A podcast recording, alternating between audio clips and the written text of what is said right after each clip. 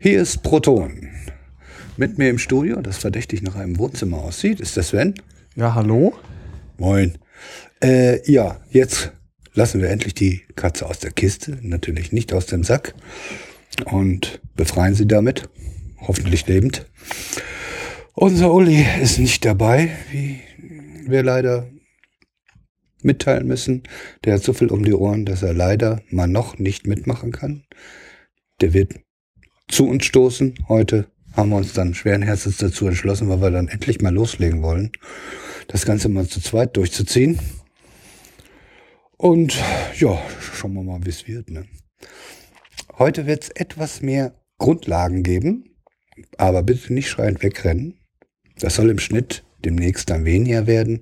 Nur dafür haben wir uns irgendwie entschlossen, erstmal, ja, also eine Basis zu legen. Und da hat sich das halt ergeben, dass das jetzt etwas theoretischer wird. Äh, werden wir dann sehen. Kriegen wir ja auch noch Feedback. Frage ich nach zum Schluss. Soweit haben wir das alles und können eigentlich losstarten mit den Elementen. Und das hat sich der Sven jetzt an die Backe genagelt. Ja, dann wollen wir mal starten. Erstmal, jetzt werden wir uns nicht kein konkretes Element vornehmen, sondern überhaupt erstmal erklären, was Elemente überhaupt sind. Dazu habe ich mich mal ein wenig schlau gemacht und fange jetzt einfach mal an. So, also ein chemisches Element ist die Sammelbezeichnung für alle Nuklide mit derselben Ordnungszahl. Somit haben alle Atome eines chemischen Elements dieselbe Anzahl an Protonen im Atomkern. Da man mit chemischen Mitteln Atome nicht zerteilen kann, gelten sie für die Chemie als kleinste Einheit von Materie. Ein Element wird durch ein Elementsymbol bezeichnet, eine Abkürzung, die meist vom lateinischen Namen des Elements, zum Beispiel Pb für Blei, vom Plumbum oder Fe für Ferrum, Eisen, abgeleitet ist. Die Elemente werden im Periodensystem nach steigender Kernladungszahl angeordnet. Insgesamt sind bis heute 118 Elemente nachgewiesen worden.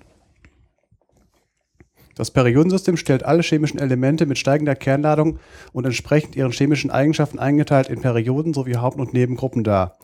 Es wurde 1869 unabhängig voneinander und fast identisch von zwei Chemikern aufgestellt, zunächst von dem Russen Dmitri Mendelejew und wenige Monate später von dem deutschen Lothar Meyer. Historisch war das Periodensystem für die Vorhersage der Entdeckung neuer Elemente und deren Eigenschaften von besonderer Bedeutung. Heute dient es vor allem der Übersicht. Die Elemente sind im Periodensystem zeilenweise nach aufsteigender Ordnungszahl angeordnet. Die Zeilen werden Perioden genannt und werden von oben nach unten länger, so dass ein Teil der letzten beiden Perioden der Übersichtlichkeit wegen ausgeschnitten und unter dem eigentlichen Periodensystem dargestellt wird. Die Perioden kommen dadurch zustande, dass sich die Elektronen nur in bestimmten Abständen vom Atomkern befinden können, den sogenannten Schalen, und die Schalen nur, und, in, und die Schalen nur begrenzt Platz für Elektronen bieten. Die Zahl der Elektronen im Atom ist im ungeladenen Zustand gleich seiner Protonenzahl und somit gleich seiner Ordnungszahl. Die Ordnungszahl und somit die Elektronenzahl nimmt von links nach rechts zu und immer wenn eine Schale mit Elektronen voll ist, fängt eine neue Periode an. Die Spalten im Periodensystem nennt man Gruppen. Es gibt acht Hauptgruppen und zwölf Nebengruppen.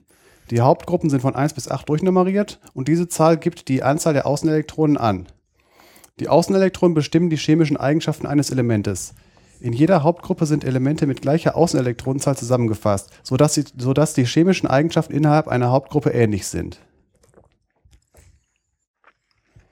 Besonders deutlich ist die Übereinstimmung der Eigenschaften bei den Alkalimetallen, Erdalkalimetallen, den Halogenen und den Edelgasen. Das sind die Hauptgruppen 1, 2, 7 und 8. Die Alkalimetalle sind Lithium, Natrium, Kalium, Rubidium, Cäsium und Francium. Wasserstoff zählt, steht, steht zwar auch mit in dieser Gruppe, fällt aber komplett aus dem Muster, da es ein Gas ist. Es sind alles hochreaktive Leichtmetalle mit sehr niedrigem Schmelzpunkt, teilweise in der Hand, die unter Petroleum oder in Glas eingeschmolzen aufbewahrt werden und heftig mit Wasser reagieren. Oh ja. Ja, ich kann das Video dazu mal verlinken, wo jemand mal eine größere Menge davon genommen hat. Ach, das in den Teich. Ja, genau. So, ja, das ist klasse. So ein Kilo in den Teich geworfen, das gab sogar eine Pilzwolke von 20 Meter Höhe. Jo, erinnerte mich an, an, ach, wie heißt der Typ noch gleich?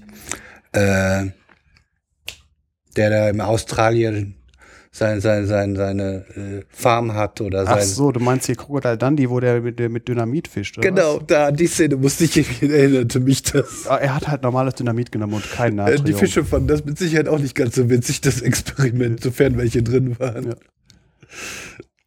So. Glaube ich auch nicht. Ja gut, es gibt ja auch harmlosere Sachen. Zum Beispiel die nächste Gruppe, die Erd Erdalkalimetalle.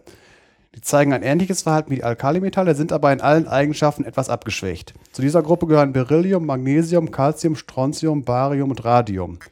Im Unterschied zum Alkalimetall bilden sie jedoch relativ schwerlösliche äh, Verbindungen. Sieht man daran, dass halt so Sachen wie, äh, wie Kochsalz, wo Natrium drin ist, sich gut auflösen lässt in Wasser und äh, die sogenannte Wasserhärte, das Calcium und so weiter, dass das gerne ausfällt und Rohre von innen schön mit Calciumcarbonat überzieht.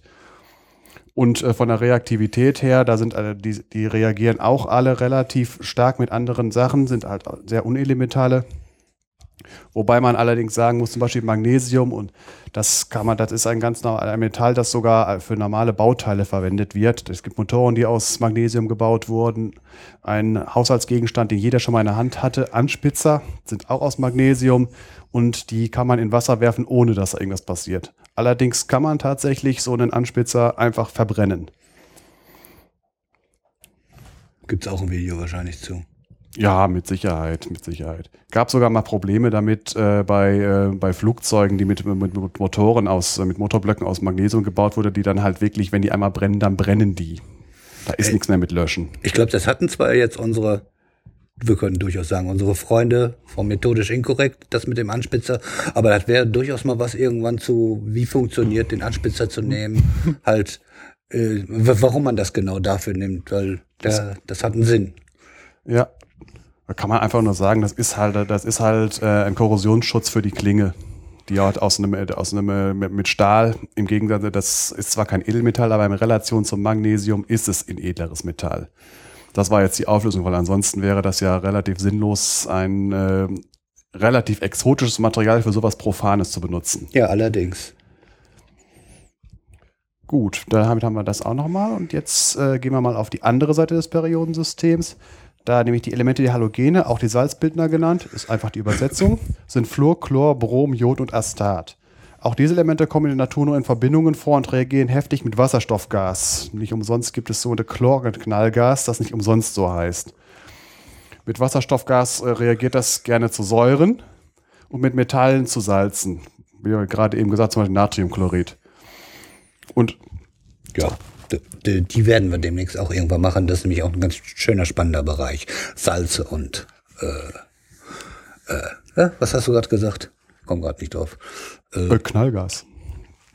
Ja, Salze und, und, und äh, Säuren. Die machen wir auch noch irgendwann. Ja. Und jetzt dann kommt halt eine noch eine ganz interessante Reihe, das ist äh, die Gruppe der Edelgase. Helium, Neon, Argon, Xenon und Krypton. Und Radon gibt's auch noch. Wobei das ein relativ seltenes ist, weil radioaktives Gas, was eine sehr, sehr kurze Halbzeit, Halbwertzeit hat, gibt es keine großen Mengen von. Sie kommen in der Natur nur elementar vor, sind geruchlos, farblos und gasförmig.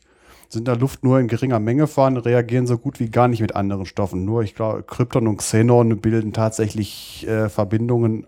Allerdings muss man denen schon ziemlich rohe chemische Gewalt antun, damit sie das tun. Gut. Das waren jetzt erstmal die, die, die wichtigsten Hauptgruppen, die halt äh, deutlich äh, gemeinsame Eigenschaften haben. Die Nebengruppenelemente sind allesamt Metalle. Die chemischen Eigenschaften der Elemente hängen vor allen Dingen von den Außenelektronen ab. Da die Neben Nebengruppenelemente ein oder zwei Außenelektronen haben und die Unterschiede in der nächstinneren Schale liegen, sind die, sind die Elemente der Nebengruppen sich alle chemisch ziemlich ähnlich. Ähnlich in der wir sind, alle sind zwar, zwar hat Eisen ganz andere Eigenschaften wie Kupfer, aber wenn man mal so Sachen vergleicht wie Chlor und Kohlenstoff, sind die ähm, Unterschiede do, doch relativ gering. Zusätzlich gibt es dann noch so, äh, ich nenne sie einfach nur Neben Nebengruppen. Das sind dann hier einmal die Lanthanoide. Das sind äh, alles die Elemente, die in der, äh, in der dritten Nebengruppe, das ist die, die direkt näher auf die, auf die Erdalkalimetalle folgt. Da steht, da sind so Sachen wie Scandium mit Yttrium drin und Lanthan. Und Lantan macht noch eine Nebengruppe auf, die aus C. Wie viele Elemente sind das? Lass mich jetzt nicht lügen. Zehn so. Nee, 14 sind es, glaube ich. Ja. Die alle zu, zusammen mit Scandium und Yttrium zu den seltenen Erden gehören. Da wird das mit den ähnlichen Eigenschaften noch auf die Spitze getrieben. Die sind sich so ähnlich, dass äh, sie teilweise erst in den 50er Jahren des 20. Jahrhunderts voneinander überhaupt getrennt werden konnten, weil sie halt gerne zusammen vorkommen und deshalb auch äh, mit chemischen Mitteln auch sehr schwer zu trennen waren. Eine zweite Gruppe dieser Neben-Nebengruppen sind die Actinoide.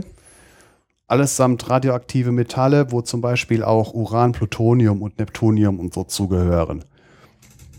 Ein Großteil davon hat äh, Ordner hat, hat hm? Verhaspelt? Oh, egal. Nee. Ein Großteil davon ist, äh, gehört zu diesen ganzen künstlich hergestellten Sachen, wo zum Beispiel das GSI für zuständig war in Darmstadt äh, haben teilweise Halbwertszeiten äh, von Minuten und Sekunden und spielen deswegen chemisch wenig eine Rolle. Äh, wenn ich die ganzen, die, die du so vorher erzählt hast, ich höre immer noch ständig irgendwie Fantasy-Namen und Science-Fiction-Namen. immer wenn ich diese Elemente höre, die weiter unten auftauchen. Ich glaube, die haben sich da auch irgendwie dran bedient. Äh, ja, das. Also Arkoniden und sowas. Nee, nee das, äh, ja gut, das liegt eher daran, dass halt äh, diese Elemente relativ spät entdeckt wurden und halt die ähm, klassischen Elemente, sowas wie Eisen oder Blei und so weiter. Das sind ja alles Elemente, die schon äh, als Metalle se seit der Antike bekannt waren und deswegen halt auch äh, bekannte Namen haben, die einem auch im, im Ohr liegen. Ja. Und wenn man dann irgendwann was Neues entdeckt hat, dann muss man dem auch Namen geben. Das ist bei den Lantanoiden äh, teilweise auf die Spitze getrieben worden. Äh, da hat die Kreativität keine Grenzen gekannt. Es gibt da ähm, äh, eine Stadt namens Itterby, irgendwo in Skandinavien wo die aus dem Boden gebuddelt wurden. Äh, und dann ist jemand äh, danach äh, auf die Idee gekommen, ja, nennen wir mal eins Yttrium. Ja, das geht ja noch. Dann hat jemand eins Ytterbium genannt, das ist ein anderes. Ja, und dann einfach Buchstaben weggelassen. Terbium, Erbium. Das ist jetzt kein Witz, die Dinge heißen wirklich so. Das ist dann so eine, was war ein kreativer Ausbruch. Ja, allerdings. Ja. Und äh, bei den neueren Elementen, die halt mit diesen ganz kurzen äh, Halbwertszeiten und so, die werden halt gerne nach, äh, nach äh, Chemikern oder Physikern benannt oder nach Orten, wo sie entdeckt worden sind. Ich sagen, die, die diese äh, entdeckt haben, haben sozusagen das Recht, den Namen vorzuschlagen. Ja. Für üblich wird er dann genommen. Ja. Deshalb haben wir auch sowas wie Darmstadtium, weil ja. da eben das GSI genau ist. Ja. Und da haben sie dann halt ihren Ort darin verewigt. Und ja. äh, die haben ja einige von die, weiß ich nicht so, Hausnummer so 10, 10, 12 Stück oder was? Äh, Mal locker, ne? Also es geht Wir hier. sind in der Rekord ganz weit vorne irgendwo mit irgendeinem US-Institut. Äh, jetzt, ne? jetzt müsste ich mal eben mal, das müsste ich mal gucken, weil ich habe hier ein Chemiebuch von 1990 liegen, das hört bei 105 auf. gut, ja, sind ein paar dazugekommen. Ja, gut. Äh, jetzt brauche ich irgendwas, wo ich mal eben schnell mit Mouse over drankomme. Jo. Ja, ja auf ja. jeden Fall, die, die, die haben auch hier äh, auch Wissenschaftler genommen und alles, was, was sie halt gut fanden und, und ja. wem, sie, wem sie damit in der Ehre erweisen wollten auch. Ja, es fängt an, was haben wir zum Beispiel, das, das 105er heißt zum Beispiel Dubnium, das ist äh, die Stadt, wo die russischen Forscher sitzen. Dann äh, ein Forscher hier, Siborgium, 107 Borium von Niels Bohr, Hassium. Das steckt Hessen drin. Ja, genau. Das äh, ist nochmal, ne, da Darmstadium ja. gibt es da noch Meitnerium. Ilse Meitner wahrscheinlich. Genau, Röntgenium. Ja, klar. Kopernikum. Dann jetzt kommen die systematischen Namen, da hat, da hat sich noch keiner verewigen. Un Untrium, das ist. Super. Äh, ja, gut, äh, da ist noch nichts. Dann kommt wieder eins mit dem richtigen Namen, Flerovium. Und wer steckt dahinter? Da habe ich keine Ahnung, müsste ich jetzt draufklicken. Ach, du bist bei Wikipedia also. Der Wikipedia weiß alles. Ja, jetzt, jetzt kommt Schleichwerbung und, und Pentium. Ach. Ja, das hat auch noch nichts. Ja, was hat es denn vorher gegeben? Ja. Wahrscheinlich nee. das Element, ne? Haben die das ja, natürlich. Nee, äh, Pentium ist einfach äh, 1, 1 und dann Pent äh, C5. Das ist einfach nur äh, systematische Namen. Ja, das, das, das, das, heißt, da kann man unendlich viele Namen, egal was irgendwann kommt, noch genommen werden. Und dann äh, der letzte, was noch einen vernünftigen Namen hat, ist Nummer 116 Livermorium. Die nächsten beiden sind zwar schon entdeckt worden, haben aber noch keine systematischen Namen, zumindest jetzt nicht in dieser Version. Bei 118 hört es auf mit Uno und Octium. Ja, entdecken, das ist ja immer in der Wissenschaft so, dass man mindestens noch mal, man, man ein zweites Institut oder im gleichen Institut mit einer anderen Methode das noch mal verifiziert werden muss. So, ab da gilt das dann als offiziell entdeckt, sowas. Ein Äh, bisschen Sigma-ähnlich. Nach dem, was ich mich da reingelesen habe, haben das, äh, ist das auch schon teilweise bestätigt, also mindestens bis 118. Alles, was darüber hinausgeht, da äh, waren bisher alles nur äh, falsche Alarme. Äh, das, äh, bringst du mal was, äh, Insel der Sta- Stabilität? Ja, da gibt es eigentlich mehrere. Das, das, das muss ich Die kommt ja jetzt noch demnächst irgendwann. Wir hoffen ja, dass wir die finden. Äh, Und dann mal, mal gucken, wie die Halbwertszeiten da sein Die, werden. ähm, die äh, Insel der Stabilität, da gibt es nicht nur einen, da gibt es mehrere. Ja, ja, ich meine die, die jetzt gefunden werden sollen. Aber du kannst die Inselstabilität natürlich komplett mal erklären. Ja, natürlich. Das liegt daran, weil es bei den, äh, bei der, bei den Zusammensetzungen der Atomkerne gibt es sogenannte magische Zahlen, bei, bei denen ähm, die Kerne besonders stabil sind. Das ist äh, zum Beispiel bei, bei Kerne mit 126 Protonen sollen relativ zur Umgebung stabiler sein. Das heißt jetzt nicht, dass da jetzt irgendwie ein äh, Metall bei rauskommen, überhaupt ein Element bei rauskommen muss, das man in mess- und wägbaren Mengen herstellen kann. Aber wir reden hier zum Beispiel beim Uno und Octium von äh, Halbwertszeiten von 0, irgendwas Millisekunden. Also das ist wirklich akademisch. Da wird man niemals äh, eine wägbare Menge von in der Hand halten können. Ja, werden wir auch nicht viel mit, wahrscheinlich nicht, nicht, viel mit anfangen können. Erstmal jedenfalls nicht äh, irgendwie in der Materialwissenschaft. Ja. Es ist nur schön zu wissen, dass es das gibt.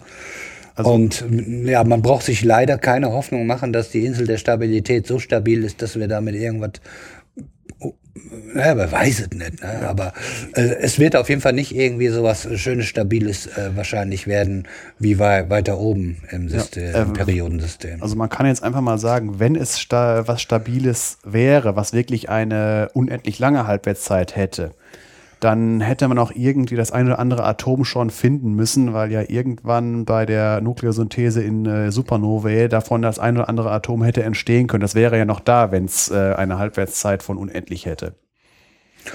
Das ist äh, Wäre zu vermuten ja, zumindest, ja. falls es nicht irgendeinen physikalischen Grund gibt, warum äh, Elemente mit dreistelligen Ordnungszahlen einfach nicht in äh, größerer Menge in, bei der äh, bei, bei Supernovae mit entstehen. Ja, was weiß ich, ne? Das, das, das ist äh, ja. das Schöne. Wissenschaft weiß halt immer noch, noch lange nicht alles. Von wegen in, Inseln, der Insta Inseln der Stabilität. Äh, eine andere ist zum Beispiel die Gegend um Thorium und Uran herum. Thorium mit Ordnungszahl 90, Uran mit 92 haben je, jeweils so lange Halbwertszeiten, die länger sind als, die, ähm, als das Alter der Erde und deswegen äh, ist es in der Natur in großen Mengen findbar. In großen Mengen heißt so, dass man Bergbau damit betreiben So kann. viel zum Thema Stabilität, Insel der Stabilität weiter unten im Periodensystem. Ja. Wir wissen ja, das Zeug äh, nehmen wir ja nicht umsonst zum Spalten. Ne? Und eine, dass es eine Insel ist, erkennt man zum Beispiel daran, dass halt das letzte stabile Element ist Blei mit der Ordnungszahl 82. Äh, bis vor zwölf Jahren hat man gemeint, es wäre- ging bis 83, aber dann hat man festgestellt, dass Bismut doch äh, sehr, sehr langsam zerfällt. Wir reden hier von irgend von, von 10 hoch 14 Jahre oder sowas, also eigentlich nicht merkbar. Ja, Genau. könnt ihr euch schon mal darauf einstellen? Hoch 14, hoch 24, solche Scherze kommen öfters, auch mit Minuszeichen davor. Ja. Äh, nur einfach, ähm, glaub, machen wir gleich am Anfang, ich hätte es sonst später mal gebracht. 10 hoch 14 heißt eine 1 mit 14 Nullen. Das ist schon mal was, ne? Das ist reichlich. Oh, und wir, wir werden noch äh, Zahlen äh, aus dem Hut zaubern, da steht die Hochzahl noch höher. Ein- Einfach mal äh, als äh, Vorstellung, so eine normale Million ist 10 hoch 6, äh, Milliarde äh, 10 hoch 9 ähm, und aus so Sachen wie, wenn man immer Schuldenkrise und so weiter, man irgendwie USA hat 3 Billionen Staatsschulden, das ist eine 10 hoch 12. Und Äh, unsere Billion oder deren Billion? äh, die deutsche Billion, nicht die Billion. Das, Gut. Also ich rede von der, von der deutschen Billion 10 hoch 12. Äh, und also das, hätten die Trillion. und äh, ein weiterer Jetzt haben wir alle Vergleich. durcheinander ja, gebracht. ja, genau. Ein, ein weiterer Vergleich ist einfach, das Alter des Universums wird auf 13,5 Milliarden Jahre Das heißt, das wären äh, Klugscheißer, Ja, ja. 8-1. 8-1 Ja. ist zurzeit ja aktuell. Aber grob gerundet sagt Ja. man das. Ne? Aber Äh, es- 8-1 ist das Neueste, was, was glaube ich. 8-1? Also 13,81. Ja, gut, das ist jetzt Stellen hinterm Komma, die sind jetzt erstmal egal. Es geht um die Größenordnung. Das heißt, wir sind äh, 10 hoch 10 Jahre ist die Größenordnung. Das heißt, wenn so ein Element 10 hoch 14 Jahre Halbwertszeit heißt, das heißt, dass halt das Universum noch 10.000 Mal älter werden muss, als es jetzt ist, damit die Hälfte von dem Zeug zerfallen ist. Und jetzt Sache mit der Insel. Also Blei ist noch stabil mit Ordnungszahl 82. 83 ist so lala stabil. 84 hat schon wieder äh, Halbwertszeit des Polonium. Das hat Halbwertszeiten schon maximal von 10.000 Jahren. Und danach kommt dann so ein schönes Element mit dem Namen Astat. Das hat kein einziges Isotop, das eine längere Halbwertszeit hat als einen Tag. Polonium. War das das Zeug, womit, mit, womit dieser Geheimdienstmensch umgebracht wurde? Ein Alpha-Strahler, ne? Ja, genau. Das war, das war diese Sache von. Alle, alle, alle Wahrscheinlichkeit jedenfalls noch. Ja, gut, also sagen wir es mal so, da man Polonium nicht irgendwo in der Apotheke kaufen kann äh, und auch nicht bei eBay ersteigern kann, schränkt das den Kreis der Mörder relativ ein, aber das ist ein anderes Thema. Ja, ich wusste nur mal. Ja. Äh, gut. Das Astat hat so kleine äh, Halbwertszeiten. Das nächstes kommt dann dieses, äh, wo ich eben noch drüber geredet das Radon. Das Edelgas hat auch nur, ich habe jetzt keine genauen Zeiten, also Halbwertszeit zwischen 1 und 10 Tagen. Und danach kommt wieder ein Element, Francium. Das hat auch wieder kein einziges Isotop, was äh, eine Halbwertszeit von über einem Tag hat. Und danach kommen dann halt wieder Elemente, äh, die man wirklich in wägbaren Mengen in, äh, in der Hand bekommen kann. Und dadurch äh, redet man von Inseln. Oh, wunderbar. So. Wo waren wir stehen geblieben? Jo. Genau. Es gibt ja noch weitere äh, Eigenschaften von zum Beispiel äh, bei den, die Anzahl der Neutronen spielt für die Chemie keine Rolle. Alle Isotope reagieren chemisch gleich. Das ist zum Beispiel die Urananreicherung äh, so kompliziert. Kernforscher und Reaktoringenieure, die haben durchaus ein Interesse daran, verschiedene Isotope in die Hände zu bekommen, kriegen das chemisch aber nicht getrennt, deswegen muss man da auf physikalische Methoden zurückgreifen. Äh, Nochmal, da, vielleicht ging das ein bisschen fix. Ja. Isotope sind also, wir, wir nehmen jetzt, äh, nehmen wir da, Kohlenstoff, die, da gibt's ja auch Isotope. Ja. Das ist C, C, C6 äh, ist Ordnungszahl 6. 6 mit 6 Neutronen. Üblicherweise, da gibt's das meiste Kohlenstoff. Ja, ne? sech, ja, 6. Also C, äh, Or- äh, Massezahl 12. äh, genau. Und das wäre dann ein Kohlenstoff 12. Ja. Das, so, das ist jetzt, kann man das ja auch schon ein Isotop nennen, ja, ne? Ja, natürlich. Äh, Gut. So, und wir hatten jetzt irgendwie ein, oder C14 kennt man zum Beispiel auch zur Datierung äh, von Altersbestimmungen, weil das eben auch eine schöne, äh, ordentliche Halbwertszeit hat, kann man damit schon mal einiges machen. Das bedeutet, C14 hat vier, äh, zwei Neutronen mehr, Protonen bleiben gleich. ja. Und das ist dann, sobald irgendwie, äh, äh, also die Isotope zeigen sozusagen innerhalb des Elements, äh, wie viele Neutronen sozusagen äh, in dem Atom drin sind. Und das sind dann die unterschiedlichen Isotope. Nur damit, Ja. damit Genau. vielleicht man, der, der nicht gleich so, so in Chemie aufgepasst hat, mh, weiß, worum es eigentlich geht. Ja, der Vorteil ist ja, dass in Chemie braucht man von Isotopen eigentlich keine Ahnung zu haben, weil das halt alles, was äh, innerhalb der Elektronenhülle ist, das interessiert den Chemiker nicht. Richtig, ist wir halt- mixen ja eh Chemie und Physik durcheinander, aber wenn du schon mal die Isotope ansprichst, dann sollte man das Ja. eben nur ein bisschen auseinander dröseln. Mach einfach weiter. Jo, mache ich jetzt auch. So. Man kann auch weitere Informationen aus dem Periodensystem direkt rausholen, ohne irgendwelche chemischen Experimente machen zu müssen. Zum, Be äh, zum Beispiel ist eine, eine Information ist, dass die Atommasse, die Atommasse ist die, äh, ist, die, äh, äh, ist die Masse, die ein Atom auf die Waage bringt. Dazu kann der Detlef nachher noch was zu erzählen. Du wolltest ja noch was erzählen hier mit der Avogadro'schen Zahl mit den 6,023 mal 10 hoch 23. Das war zu dir, glaube ich, vorgenommen. Mol, ja. Ja, genau. Das macht er nachher. Die nimmt von oben nach unten und von links nach rechts zu. Da gibt es ein paar Ausnahmen, aber keine Regel ohne Ausnahme. Und das liegt auch nur daran, wo wir gerade ge drüber geredet haben, dass da halt bei der Isotopenzusammensetzung äh, zufällig halt äh, bei manchen halt äh, schwerere Isotope häufiger sind und bei dem anderen dann äh, leichtere Isotope häufiger sind. Das ist zum Beispiel zwischen Argon und Kalium der Fall, äh, bei äh, Kobalt und Nickel und bei äh, Tellur und Jod. Ist für die Chemie auch ohne Belang. Dann der Atomradius nimmt von oben nach unten zu und von links nach rechts ab bei den Hauptgruppenelementen. Bei den Nebengruppenelementen stimmt das nicht so genau. Da spielen dann halt vor allen Dingen bei den höheren Ordnungszahlen relativistische Effekte äh, eine Rolle. Relativistische Effekte deswegen, weil äh, äh, sie bewegen sich nicht wirklich, aber äh, trotzdem kann man den äh, Elektronen auf den in, den in den Elektronenhüllen der Atome Geschwindigkeiten zuordnen. Und äh, bei den äh, höheren Ordnungszahlen kommen diese Geschwindigkeiten in, äh, in wahrnehmbaren Teilen äh, der Lichtgeschwindigkeit. Und wie wir ja alle wissen, äh, nimmt dann die Masse zu und dann Passieren komische Dinge. genau. Kümmern wir uns irgendwann mal drum. Jetzt kommt noch ein Fachbegriff Elektronegativität, nimmt von oben nach unten ab, von, von links nach rechts zu. Elektronegativität ist die äh, Tendenz, Elektronen in Elektronenbindungen zu sich hinzuziehen.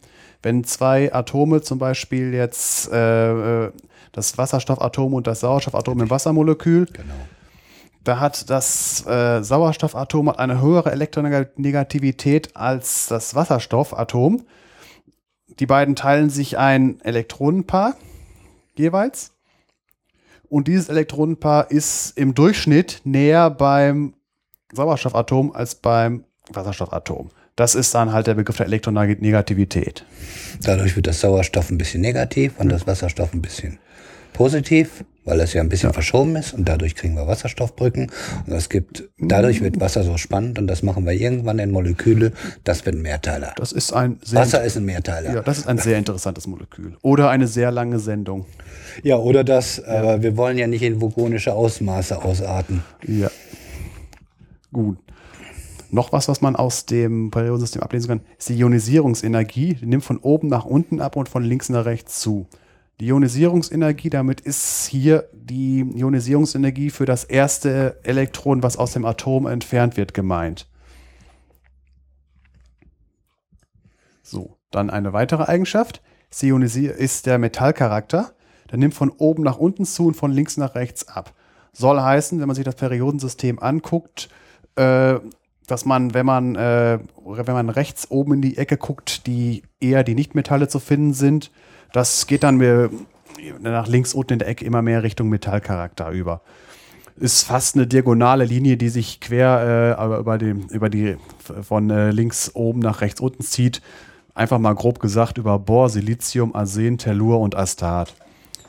Wobei das alles halt auch äh, vor allen Dingen bei den Halbmetallen, äh, die in verschiedenen Modifikationen vorkommen können, teilweise eine Definitionssache ist. Schon alleine Kohlenstoff äh, kann, kann man schon, äh, ist auf der Seite der Nichtmetalle, hat aber einige Eigenschaften, die auch äh, in der Modifikation Graphit, die teilweise, die metallisch aussehen. Es glänzt, es leitet den Strom gut. Das sind zum Beispiel zwei wichtige Eigenschaften, die halt Metalle vor allen Dingen haben. Können wir noch kurz sagen, weil wir eh hin und her switchen. Ja. Die Physiker sehen das wieder ganz anders. Ne? Nein, das waren die Astronomen. Für die so. Astronomen ja, Astrophysik. die Astrophysiker, die, Astro, die Astrophysiker machen sich ganz einfach. Da gibt es Wasserstoff und da gibt es Helium und alles, was darüber hinauskommt, sind Metalle. Punkt. Schön, ne? Ja. Ja, äh, Astronomen sind dafür bekannt, äh, dass sie größere Messfehler tolerieren. Ja, wer mit Licht, Lichtjahren rechnet, Ja. da kann sowas schon mal passieren. Ja. So, wenn man immer so sagt von wegen, ja, Beta Geuze ist so 440 Lichtjahre entfernt, plus, minus 20, ja gut. Also da würde jeder Physiker die Hände über den Kopf zusammenschlagen bei so einem Messfehler. Ja, äh, wir wollen es nicht ausmachen. Eine Sekunde sind 300.000 Kilometer, glaube ich. Ne? Äh, ich erspare mir das jetzt aufs Jahr umzurechnen. Ihr könnt euch vorstellen, das ist weit. Ja, das ist. Also die Sonne ist von der Erde acht Minuten entfernt. Na, dass man das mal so, da ja. weiß man schon mal, was das ist. Das sind nur acht Minuten und 20 Lichtjahre Unterschied. Das ist schon mal, das ist ein Wort. So, jetzt noch ein paar kleine Gedanken zu den radioaktiven Elementen. Davon gibt's eine ganze Menge. Im Prinzip sind, äh, wenn man mal sagt, dass ihr noch mehr entdeckt werden, sind sie in der Überzahl. Also von den 118 Stück, die wir haben, sind 80 stabil. Die anderen 38 sind instabil und es gibt ja noch welche zu entdecken. Äh, Interessant ist dabei, dass halt ein, habe ich ja gerade eben schon gesagt, bis Blei ist fast alles stabil, ab Blei, ab äh, Bismut ist alles instabil. Zwischendrin gibt es noch zwei Querschläger, einmal Element 43 Technetium und 61 Promethium, die auch kein stabiles Isotop haben. Warum das jetzt so ist, werde ich jetzt nicht erklären, ist einfach so. Da kommen wir ja irgendwann ja. zu. Ja. In und von den radioaktiven Elementen gibt es halt im Prinzip nur drei Stück, die in, in nennenswerten Mengen äh, überlebt haben seit der Erdentstehung, weil sie halt äh, Halbwertszeiten haben vom stabilsten Isotop, die mindestens so lang oder länger sind als das Alter der Alter von viereinhalb Milliarden Jahren, sind Bismut, Thorium und Uran. In ganz, ganz kleinen Mengen gibt es auch noch ein bisschen Plutonium. Das ist aber wirklich äh, akademisch. Das ist, da geht es wirklich um, glaube um 10 hoch 4, auf 10 hoch 14 Uranatome kommt ein Plutoniumatom in der Natur. Ich wollte sagen, wir stellen das lieber selber her. Ja, was heißt lieber? es, es fällt an den Reaktoren und äh, da wird es dann. Äh, wir müssen uns damit rumschlagen in ja. den Endlagern. Ja. Wo wir immer noch keins haben. Ja, dann jetzt von wegen bei den stabilen Elementen, da gibt es tatsächlich Elemente, die trotzdem radioaktiv sind, weil sie halt ein paar langlebige, natürlich vorkommende Isotope haben. Zu, zu nennen wären da zum Beispiel Kalium, das mit Kalium 40 ein, äh, ein instabiles Isotop drin hat, da mit irgendwie mit einem halben Prozent Anteil was aber dafür sorgt, dass das Kalium, was man im normalen menschlichen Körper hat, dieses Kalium für 10% der natürlichen Radioaktivität sorgt, die mit der man äh, sowieso in Kontakt kommt.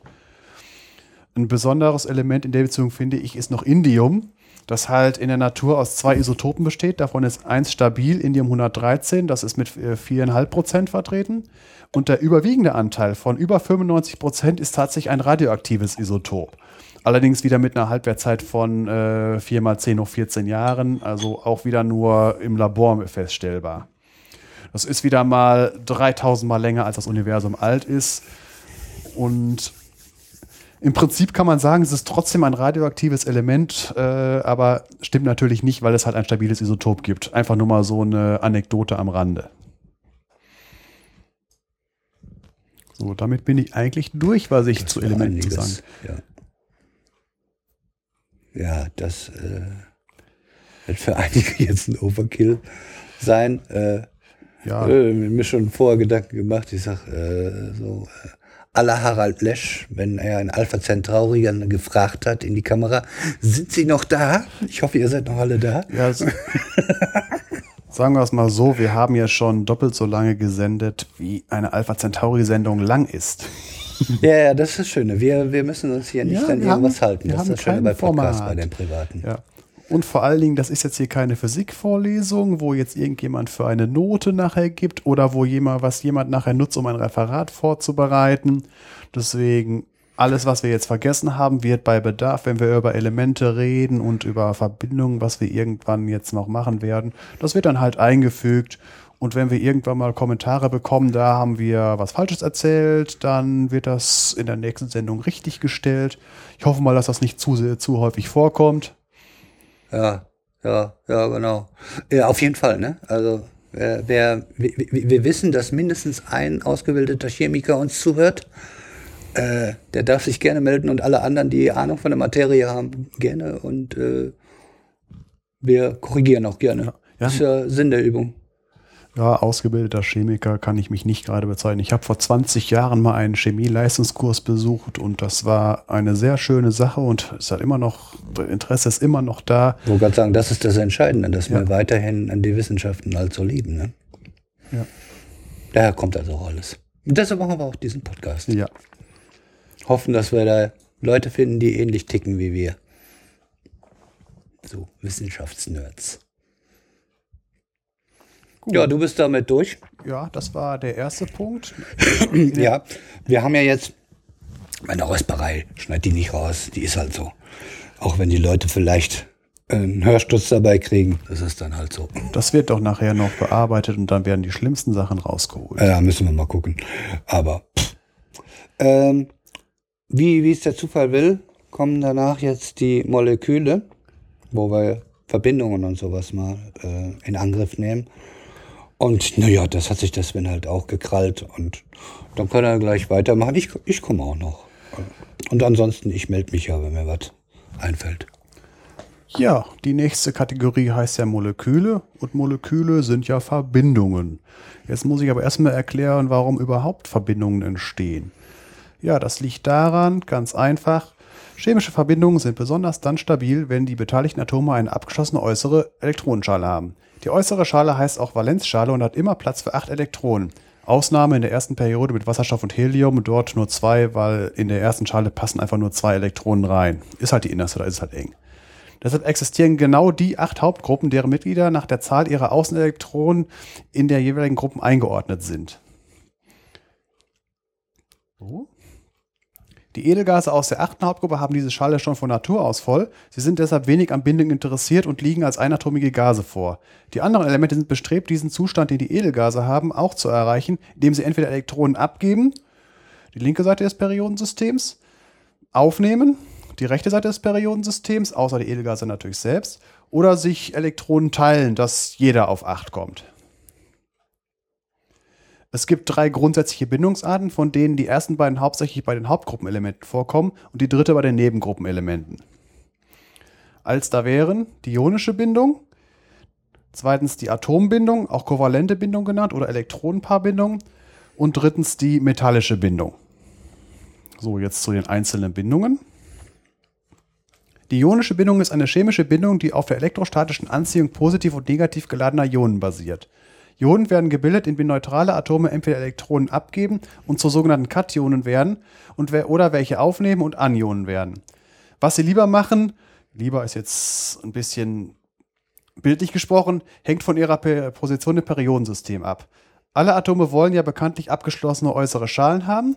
Die links stehenden Alkali- und Erdalkalimetalle, die ein oder zwei Elektronen auf der äußeren Schale haben, geben diese gerne ab, da sie dann die darunterliegende Schale freilegen, die ja aus der vorherigen Periode schon eine Edelgaskonfiguration hat.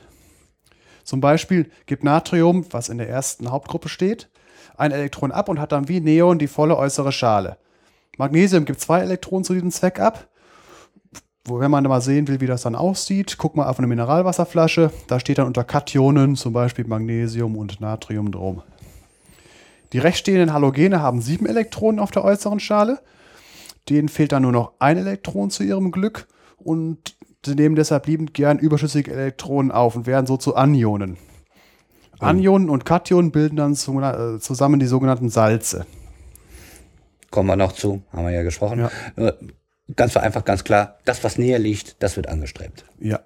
Deswegen, deswegen ist, ist die Ionenbindung auch gerne, wird, wird von den äh, links und rechts stehenden äh, Elementen genommen. Die mittleren sind von beiden Seiten recht weit weg, sodass halt, dass es halt relativ schwierig ist, die Elektronen ganz loszuwerden oder ganz äh, sich an Land zu ziehen. Diese, äh, für diese Elemente, die machen dann gerne halt die, die, die anderen Bindungen, wie ich ja gerade erzählt habe, hier die Atombindung. Kommen aber später zu. Es kommen noch ein paar charakteristische Eigenschaften von Verbindungen mit Ionenbindung ist halt, sie haben einen hohen Schmelz- und Siedepunkt, da in Kristallen durch die ungerichteten Bindungskräfte ein relativ stabiler Verbund über den gesamten Kristall entsteht. Das heißt also, diese ganzen Salze, also Kochsalz zum Schmelzen zu bringen, das, äh, ich weiß, ich habe jetzt gerade keine Zahl vorliegen, aber da geht es irgendwie um 1500 Grad. Das ist also äh, vorher, wenn, er, wenn man das in einem Eisentopf macht, dann schmilzt der Eisentopf vorher. Das ist ordentlich. So. Äh, wenn sie dann geschmolzen sind, sind sie gute Leiter, weil Ionen ja Ladungsträger sind. Und das gleiche äh, ist auch, wenn sie in Lösung gehen. Das heißt, wenn man Kochsalz in Wasser auflöst, dann ist, da, ist die Kochsalzlösung ist ein guter Stromleiter. Kümmern wir uns auch noch ja. drum. Weil normales destilliertes Wasser, wo keine Ionen in Lösung sind, ist ein relativ schlechter Leiter, um nicht zu sagen fast schon Isolator. Den, Ladungsüber, äh, den Ladungstransport übernehmen die Ionen. Sie werden an den Elektronen entladen, wodurch die Salze zersetzt werden, häufig in ihre Elemente. Das ist der Trick bei der Elektrolyse. Ja, wie so oft kümmern wir uns doch drum. Ja, klar. Ihr merkt, es werden viele Folgen. Wir haben Folgen. Also Langeweile haben wir nicht, also jedenfalls keine Themennot. Themen, Themennot werden wir nicht haben. Ja. So. Was auch eine, eine Eigenschaft ist, hart und spröde. Beim Versuch, einen Kristall plastisch zu verformen, zerspringt dieser im Normalfall, da im Kristall die gleichgeladenen Ionen aufeinander stoßen und dann die Bindung dadurch aufgelöst wird. Man muss sich das halt so vorstellen, so ein Salzkristall, weil jetzt nehmen wir wieder mal das äh, Natriumchlorid, das normale Kochsalz, wo halt äh, die gleiche Anzahl von Natriumionen und äh, Chlorionen angeordnet ist in einem, äh, ach wie, das ist ja, ist jetzt steht, da braucht man, bräuchte man eigentlich Bilder für. Ich kann das so schlecht beschreiben. Mach ich probiere es mal.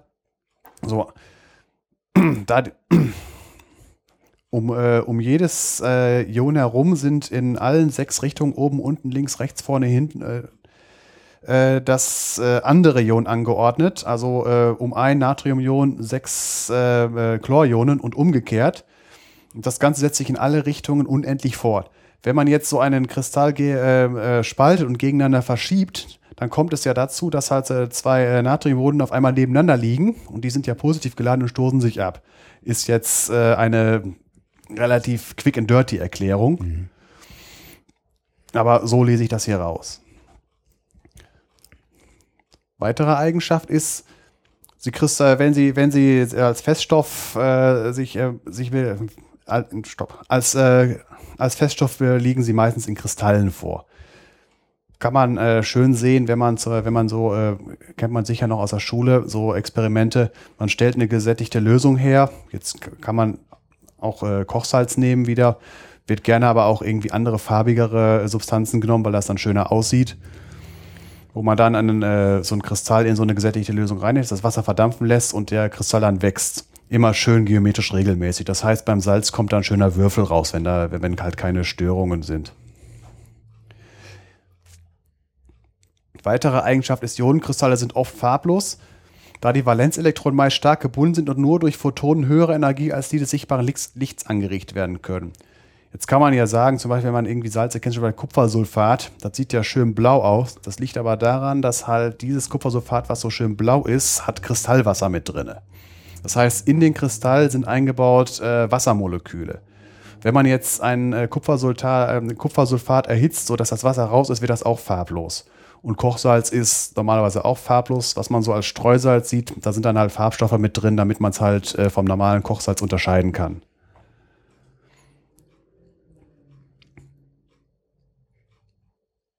So. Wunderbar. Ja. Das wäre die Ionenbindung. So. Jetzt kommt die zweite wichtige äh, für, für die Hauptgruppenelemente, ist die Atombindung. Bei Atombindung spielt die Wechselwirkung der Außenelektronen mit den Atomkernen der beteiligten Atome die tragende Rolle. Die Atome bilden zwischen sich mindestens ein Elektronenpaar aus. Dieses Elektronenpaar hält zwei oder mehr Atome zusammen. Wobei die Variante, die Variante mit der Mehrzentrenbindung, die kommt eher später. Das ist relativ exotisch. Also in der normalen Schulchemie früher, was wir da durchgenommen haben, äh, kam das gar nicht vor. Ja, ja, ja, ja. Also wir werden uns sowieso. Es gibt so viele schöne kleine normale Bindungen, da werden ja. wir uns erstmal. Ja, austoben. klar. Ich, ich werde jetzt nicht, also es wird das erste Molekül wird nicht die DNA sein. Äh, lass mal lieber. Ja. so. So, diese Elektronenpaare sind, äh, werden also als bindende Elektronenpaare bezeichnet. Neben einem bindenden Elektronenpaar können auch Doppelbindungen oder Dreifachbindungen oder ganz selten sogar Vier- oder Fünffachbindungen äh, vorhanden sein. Wobei diese Vier- und Fünffachbindungen äh, eher auch wieder Sonderfälle und Spezialfälle sind, die halt vor allen Dingen auch bei den Nebengruppenelementen vorkommen. Komme ich auch nachher nochmal zu, warum das bei den Hauptgruppenelementen äh, weniger bis gar nicht vorkommt.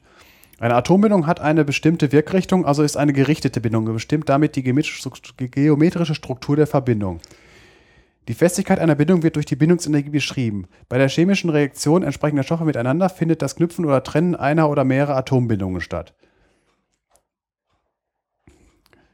So, jetzt kommen, jetzt gibt natürlich Regeln, wie, äh, wie Bindungen zustande kommen und diese Regeln, die legen auch äh, die beobachteten Eigenschaften fest.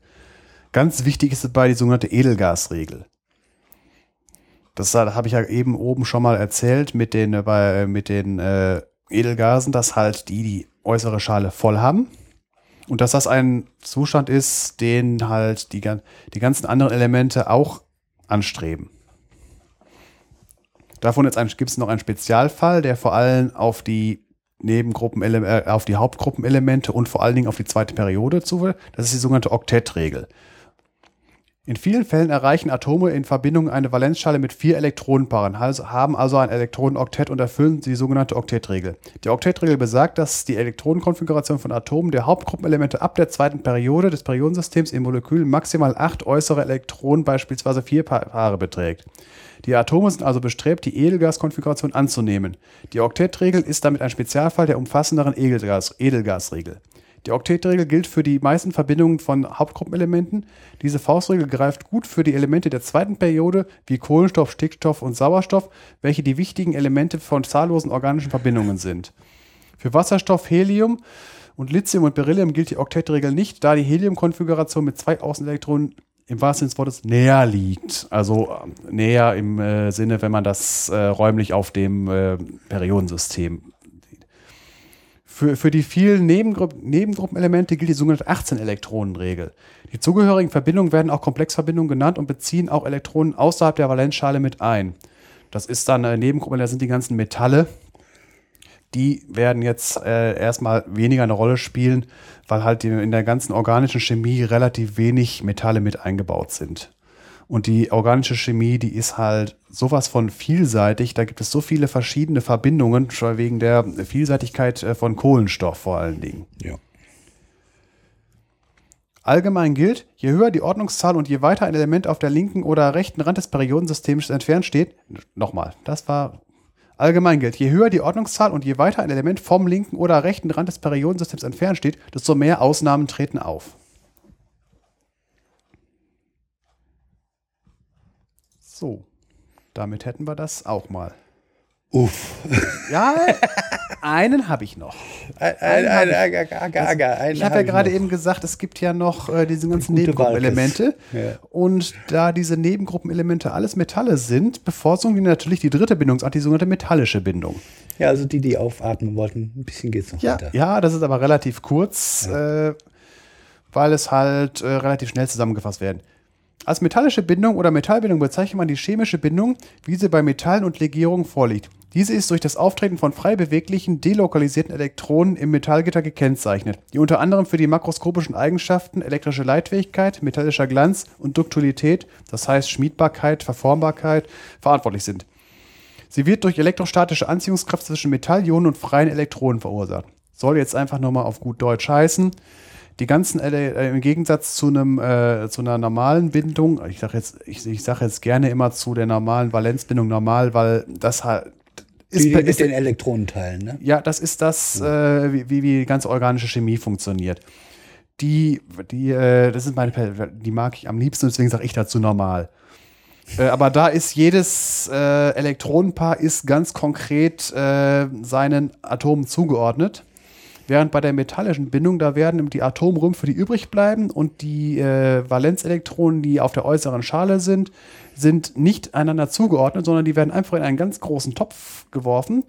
Soll einfach heißen, wenn man irgendwie einen Block Eisen vor, vor sich hat, dass äh, die ganzen Elektronen, die zu allen At- Eisenatomen gehören, nicht zu einem konkreten, sondern im Prinzip sich äh, als Elektronengas in diesem, Ja, Wolken Eisenblock. dazwischen regelrecht, ne? Ja nicht, sagen, oder Bänder sagt man auch gerne. Nee, das Leitungsbänder, das ist, äh, das- ist halt was äh, mit, äh, ach, das, ist, das ist jetzt zu kompliziert. Ja. Äh, da könnte ich jetzt noch mal, wenn ich nicht, wenn ich mich nicht verhaspel, noch mal eine Stunde drüber reden über Leitungsbänder und so weiter, Halbleiter und all sowas. Äh, Küt, Küt, Küt, Küt, Küt, alles. Wenn wir es brauchen. ja. Ja, kann man aber ganz ja. grob sagen, deshalb ist mit einem Metall äh, leitet das so gut, ne? ja, genau. Falls ich gerade, ja, weil die Elektronen halt äh, frei verfügbar sind. Genau. Sie sind halt nirgendwo gebunden, sondern sie können sich frei bewegen. Und wenn man halt jetzt eine Spannungsquelle anlegt, auf der einen Seite ein Pluspol, auf der anderen Seite ein Minuspol, und auf was ja heißt, auf der einen Seite pumpt man Elektronen rein, auf der anderen Seite zieht man Elektronen raus, dann äh, laufen die halt relativ äh, reibungsfrei, ich nenne das jetzt einfach mal Reibung durch. Und wenn man es tief genug kühlt, dann wird sogar Supraleiten dann sogar komplett unwiderstehend. Aber das ist eine andere Geschichte, die soll ein andermal erzählt werden. Äh, Die könnten wir uns auch angewöhnen. Michael ist immer gut. Ja. Und äh, falls jemand sich irritiert gefühlt hat, weil ich von Elektronengas geredet hat, Gas in Metallen, mh, man muss bedenken, äh, Atome bestehen weitestgehend aus leerem Raum. Jetzt kommt das berühmte Bild mit dem Fußballstadion. Wenn man ein normales durchschnittliches Atom nimmt und, das, äh, und sagt, das ist äh, im Verhältnis so groß wie ein äh, Stadion, dann liegt in der Mitte auf dem Anstoßkreis eine Kirsche und das ist der Atomkern. Der Rest ist leerer Raum. Das heißt, die Elektronen haben draußen wirklich viel Platz, um sich zu bewegen. Ja, ich habe Reiskorn gehört, aber das macht den Braten auch Es nicht geht, äh, die Größenordnung ist einfach irre. Das heißt, wer außen auf dem äußeren Rängen sieht, sieht egal eh nicht, was auf dem Und liegt. ich sowieso nicht.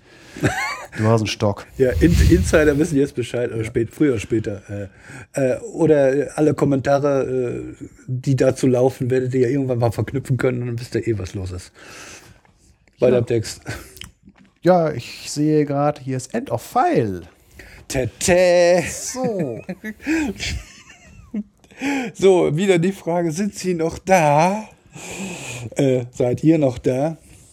Bist du noch da? Ich bin noch da, es- so geistig abwesend war ich nicht. Ja, äh, nur, ich hatte es ja gleich am Anfang gesagt, nur dass ihr das wisst. Äh, den, den Input und, und die, die, diese Intensität und, und, und was weiß ich, wie ich das nennen soll, äh, den wird es nicht immer geben und das ist auch nicht unser Ziel.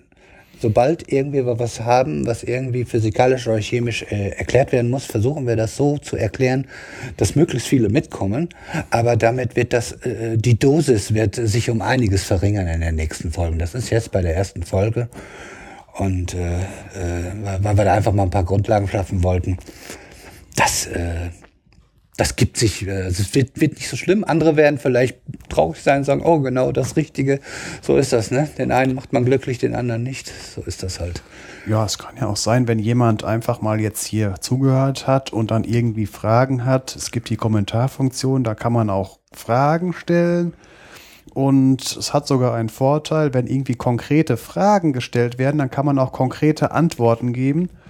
Und da kann es dann auch sein, dass das Ganze dann alles Ja, äh, einfach äh, für den Rest der Zuhörer auch einfacher wird, weil das halt nicht so, so ein großes, so ein großes, äh, so einen großen Bereich ab. Äh, ja.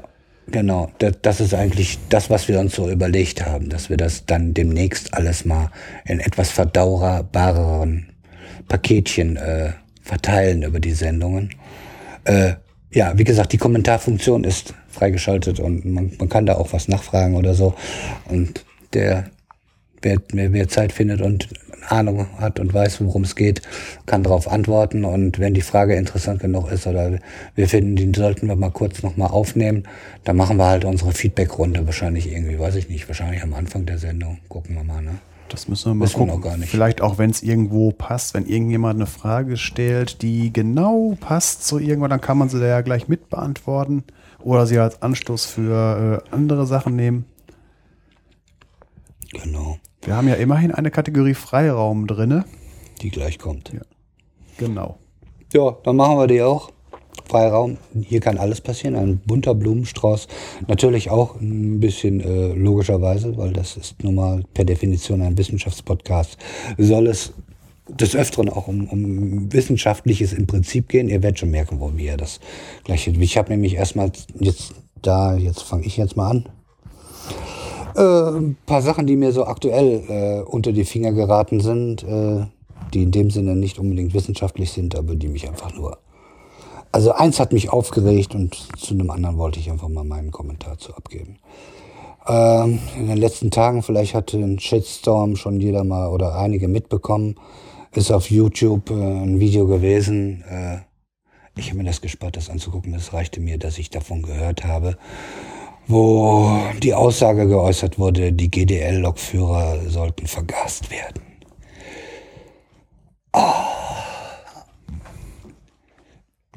Wie we sorry, wie wenig Intelligenz braucht man, um dort zu pfaffen und dem, dem Beifall zu spenden? Wie, wie dumm muss man sein? Ich bin, bin wahrlich nicht glücklich darüber, was ja bei der GDL zurzeit da abläuft. Und dass es jedenfalls zumindest für mich als, als, als Außenstehender mehr oder weniger den Eindruck macht, dass der Weselski sich da, was weiß ich, äh, äh, auch ja, ein ganz schöner Egomane zu sein scheint. Ich weiß das ja nicht ganz genau.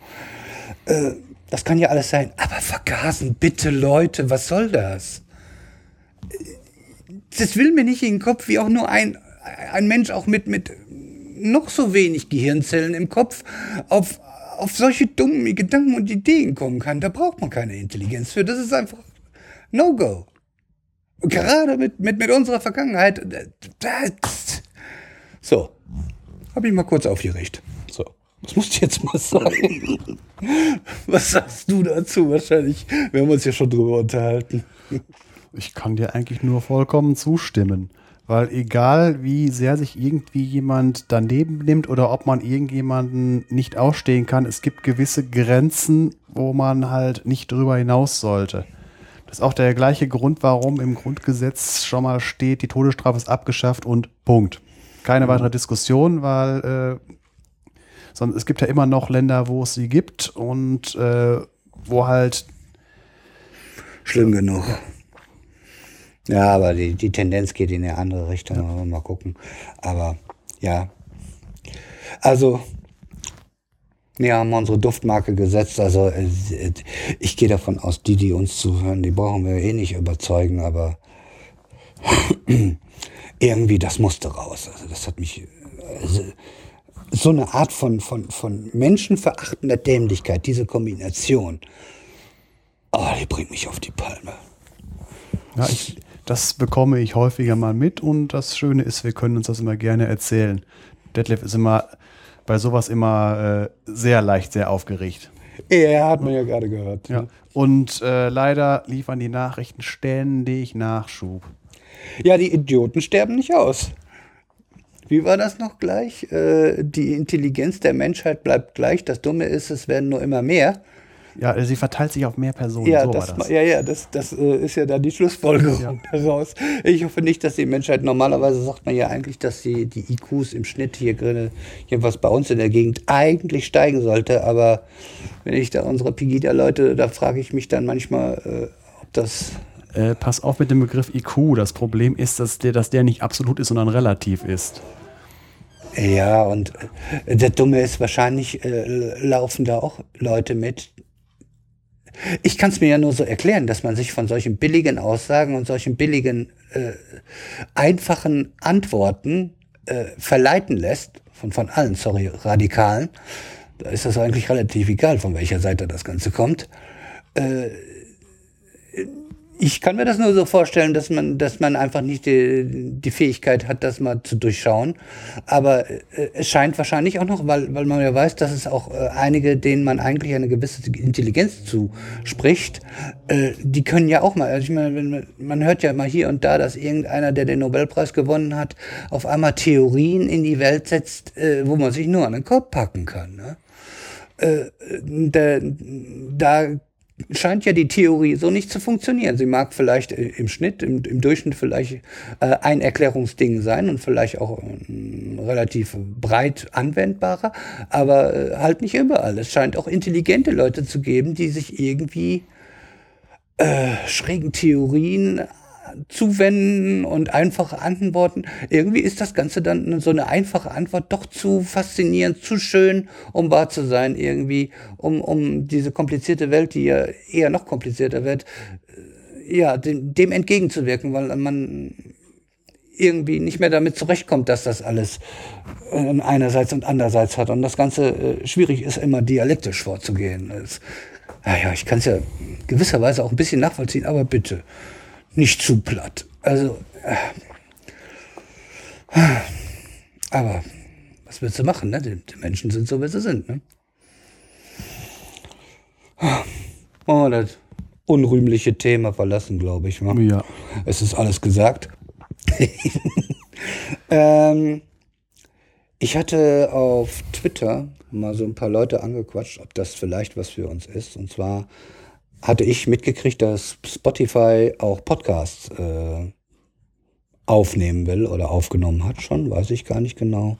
Deutschlandfunk ist da dabei mit seinen ganzen Zoo-Ansendern äh, und, glaube ich, der Bayerische Rundfunk, soweit ich das jetzt richtig in Erinnerung habe. Äh, und da hatte ich dann heute in Breitband, äh, das ist die Radio Kultur, gibt's auch als Podcast, eine sehr gute Sendung dieses Wochenende wieder.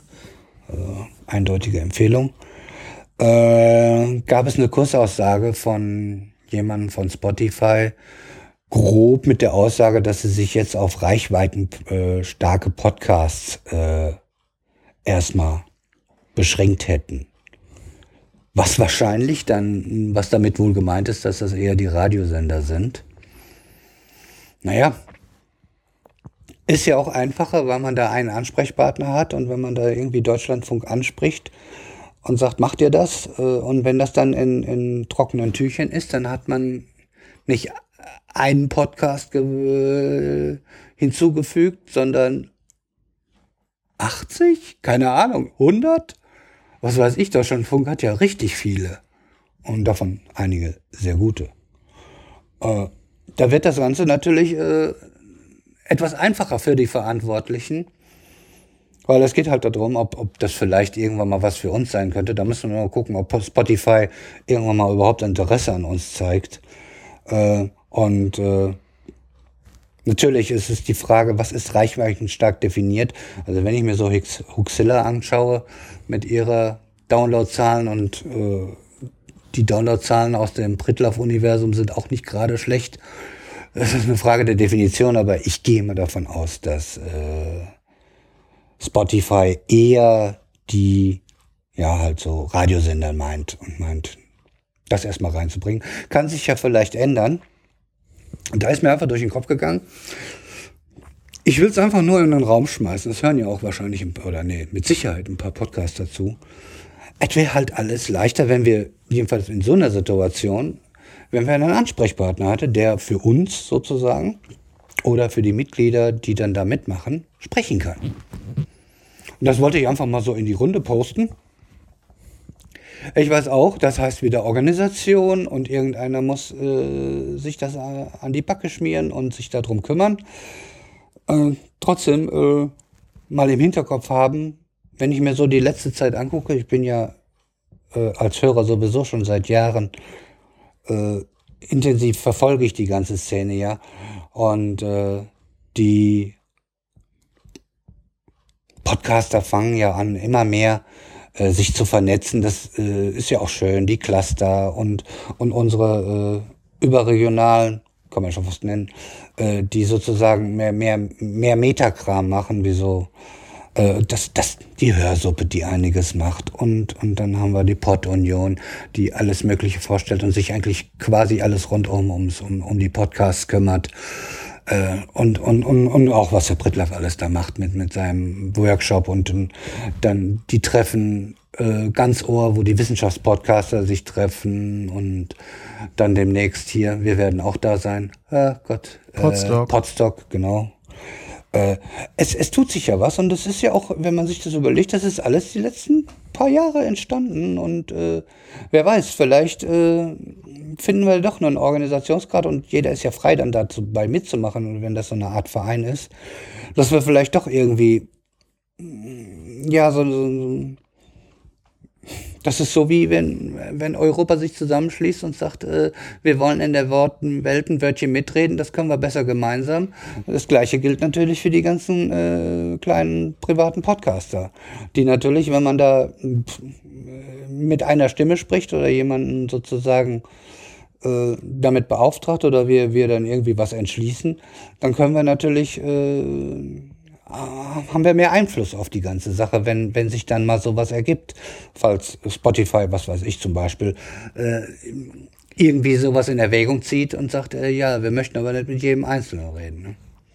So, einfach mal in, in die Runde gesprochen, mal gucken, was es da an, an Feedback gibt. Äh, ich werde wahrscheinlich nicht der Erste gewesen sein, der das äh, solche Gedankengänge hat. Äh, und dann müssen wir mal gucken. Ich finde, wir sind auf dem richtigen Weg, was das angeht, weil wir, wir fangen ja mal an, mehr und mehr uns zu vernetzen und dann, soweit ich weiß, scheint da auch was in der Richtung auch schon zu laufen. Also vielleicht äh, habe ich das, was ich mir wünsche, ist schon längst irgendwo äh, im Groben schon unterwegs und ist schon in der Mache. Da habe ich irgendwas, ohne dass ich jetzt Namen habe äh, schon von gehört, dass da irgendwie, ich glaube aus der Huxilla-Ecke, ne? Die haben doch irgendwas, meine ich irgendwie, haben, haben irgendwas äh, mit dem Butler und so. Also mich brauchst du da jetzt nicht fragen, also in der Szene und wer mit wem und was, das ist eher dein Bereich. Das ist meine Welt, ja. Ich bin eher Ja, der, ich, ich meine, die hätten irgendwas schon gegründet. Äh, zumindest hatten sie es vor.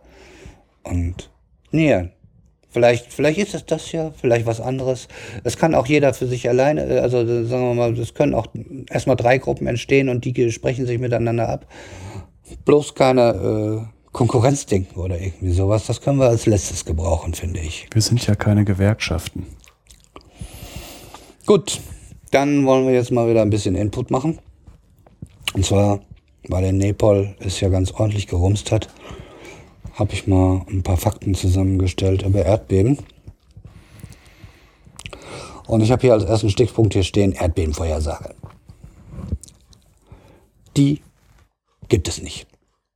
Die Wissenschaftler können keine Erdbeben vorhersagen. Sie können sagen, da hat es vor Erdbeben gegeben und die sind in so einer Entfernung voneinander ausgebrochen und mit gefolgender Intensität und sie entwickeln sich auch in eine Richtung weiter. Zum Beispiel wissen wir, dass auf Istanbul früh oder später ein ordentliches Erdbeben auf die gerade zuwandert. Also die sind sozusagen wie so eine Perlenschnur, hat es Erdbeben gegeben, das Epizentrum halt, äh, kam immer näher ran, von Osten sozusagen ganz grob gesagt, Richtung äh, Istanbul. Und es ist abzusehen, dass das irgendwann kommt, aber man kann nicht sagen, wann und wie stark. Das ist einfach nicht drin. Man kann eine grobe Ahnung haben, je länger das dauert, umso mehr hat sich angereichert an Energie, das ist irgendwie logisch. Aber das ist alles nur, Wahrscheinlichkeiten. ja, genau. Wahrscheinlichkeiten und Größenordnungsangabe. Äh, so, es gibt, eine, das läuft dann so auf der Basis für Istanbul innerhalb der nächsten zehn Jahre. Das sind jetzt keine Zahlen aus der Wissenschaft, das sage ich jetzt einfach nur so. Innerhalb der nächsten zehn Jahre wird ein Erdbeben zwischen der Stärke 6 und 7 auf der Momentenmagnitudenskala auftreten. Das exakte Epizentrum kann man auch nicht sagen, aber halt Ranges. Jo. So. Äh, die meisten Erdbeben sind tektonische Erdbeben. Was heißt, äh, mal ein bisschen ausholen. Unsere Erde besteht sozusagen, oder die Erdkruste, die Erdoberfläche besteht aus verschiedenen Platten, die sich zueinander relativ bewegen. Und dann kann man sich schon vorstellen, wenn da eine Kontinentalplatte unter eine andere drunter rutscht oder aneinander vorbeiratscht, da äh, werden ordentlich Masse bewegt und das gibt ordentlich Energie, die da freigesetzt werden kann. Und das sind eigentlich die meisten Erdbeben und heftigen Erdbeben, die wir haben. Und äh, es gibt zwar noch weitere Möglichkeiten, wie ein Erdbeben entstehen kann. Das wäre zum Beispiel vulkanische Aktivität, Einsturz oder Absenkung unterirdischer Hohlräume. Das kann hier auch mal im Ruhrgebiet passieren, theoretisch und so. Große Erdrutsche und Bergstütze, äh, Stürze. Und Sprengungen. Genau. Die stehen hier auch noch. äh, und äh, ja, den, man hat ja davon gehört, dass wenn wir hier Erdwärmegeschichten machen, das geht ja in diese Richtung. Man löst da was aus, weil man unterirdisch irgendwas verpresst und dadurch löst sich was und dadurch kann nun mal auch ein kleineres, Erd, meistens eher kleineres Erdbeben entstehen, aber äh, die Leute, die da in der Nähe wohnen, sind da auch nicht ganz glücklich drüber. Ja, ich meine, unsere Häuser verkraften zwar eine Menge, weil wir doch ein bisschen anders bauen wie in, was weiß ich, Senegal oder so, die gar nicht das Geld und die Möglichkeiten haben, sich solche Häuser dahin zu setzen wie wir. Und dann hat das eben doch ganz andere Konsequenzen. Aber so ist es halt. Ne? Äh, Häufigkeit pro Jahr, das war, da war ich ganz überrascht. Und zwar äh, mit der Magnitude über 8. Einmal im Jahr. Zwischen 7 und 8, 15 Mal im Jahr. Und da muss ich schon sagen, ich bin davon ausgegangen, so gerade 7 und 8, also alles, was über 7 ist, ist ordentlich. Das rumst. Und ich bin davon ausgegangen, dass das im Fernsehen eigentlich oder in den Nachrichten kommt.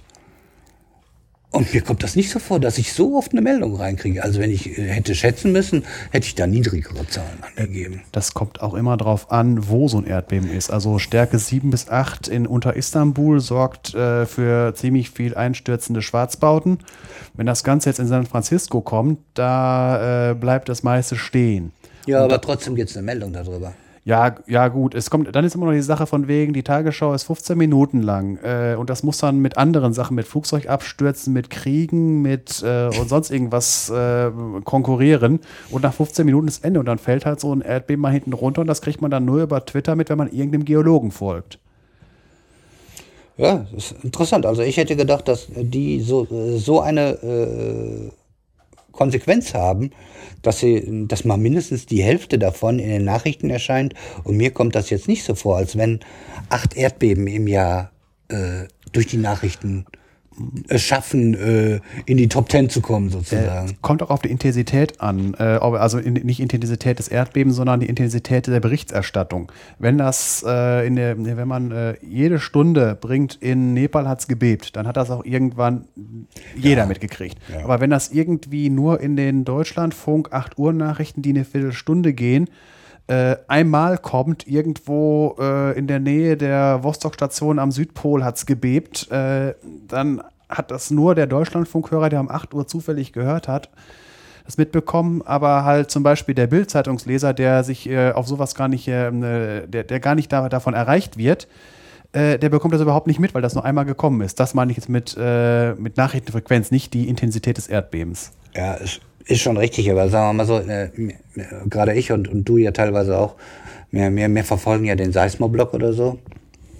Und da kriegt man schon ein bisschen mehr mit, weil wir sind ja sozusagen in der Szene auch ein bisschen drin, wo wir eigentlich sogar etwas besser informiert sind, was das angeht, äh, als der Durchschnitts-Tagesschau-Zuschauer, der sich, dass das seine Hauptquelle ist oder ein paar Nachrichten, ein paar Zeitungen und eine Zeitung noch liest. oder Das so, ne? Nepal, das Nepal-Beben habe ich über Twitter mitbekommen, bevor der Hashtag oben war. Weil irgendwer, ich glaube der Fischblock oder sonst irgendwer hat, hat irgendwas retweetet von einem Retweet und so weiter. Und dann äh, habe ich das irgendwie morgens äh, um halb fünf nach dem Aufstehen kurz Twitter checken. Ach so, da war was. Ja, wer nicht, ist der erste Mal, dass Twitter sozusagen die Nase vorn hat.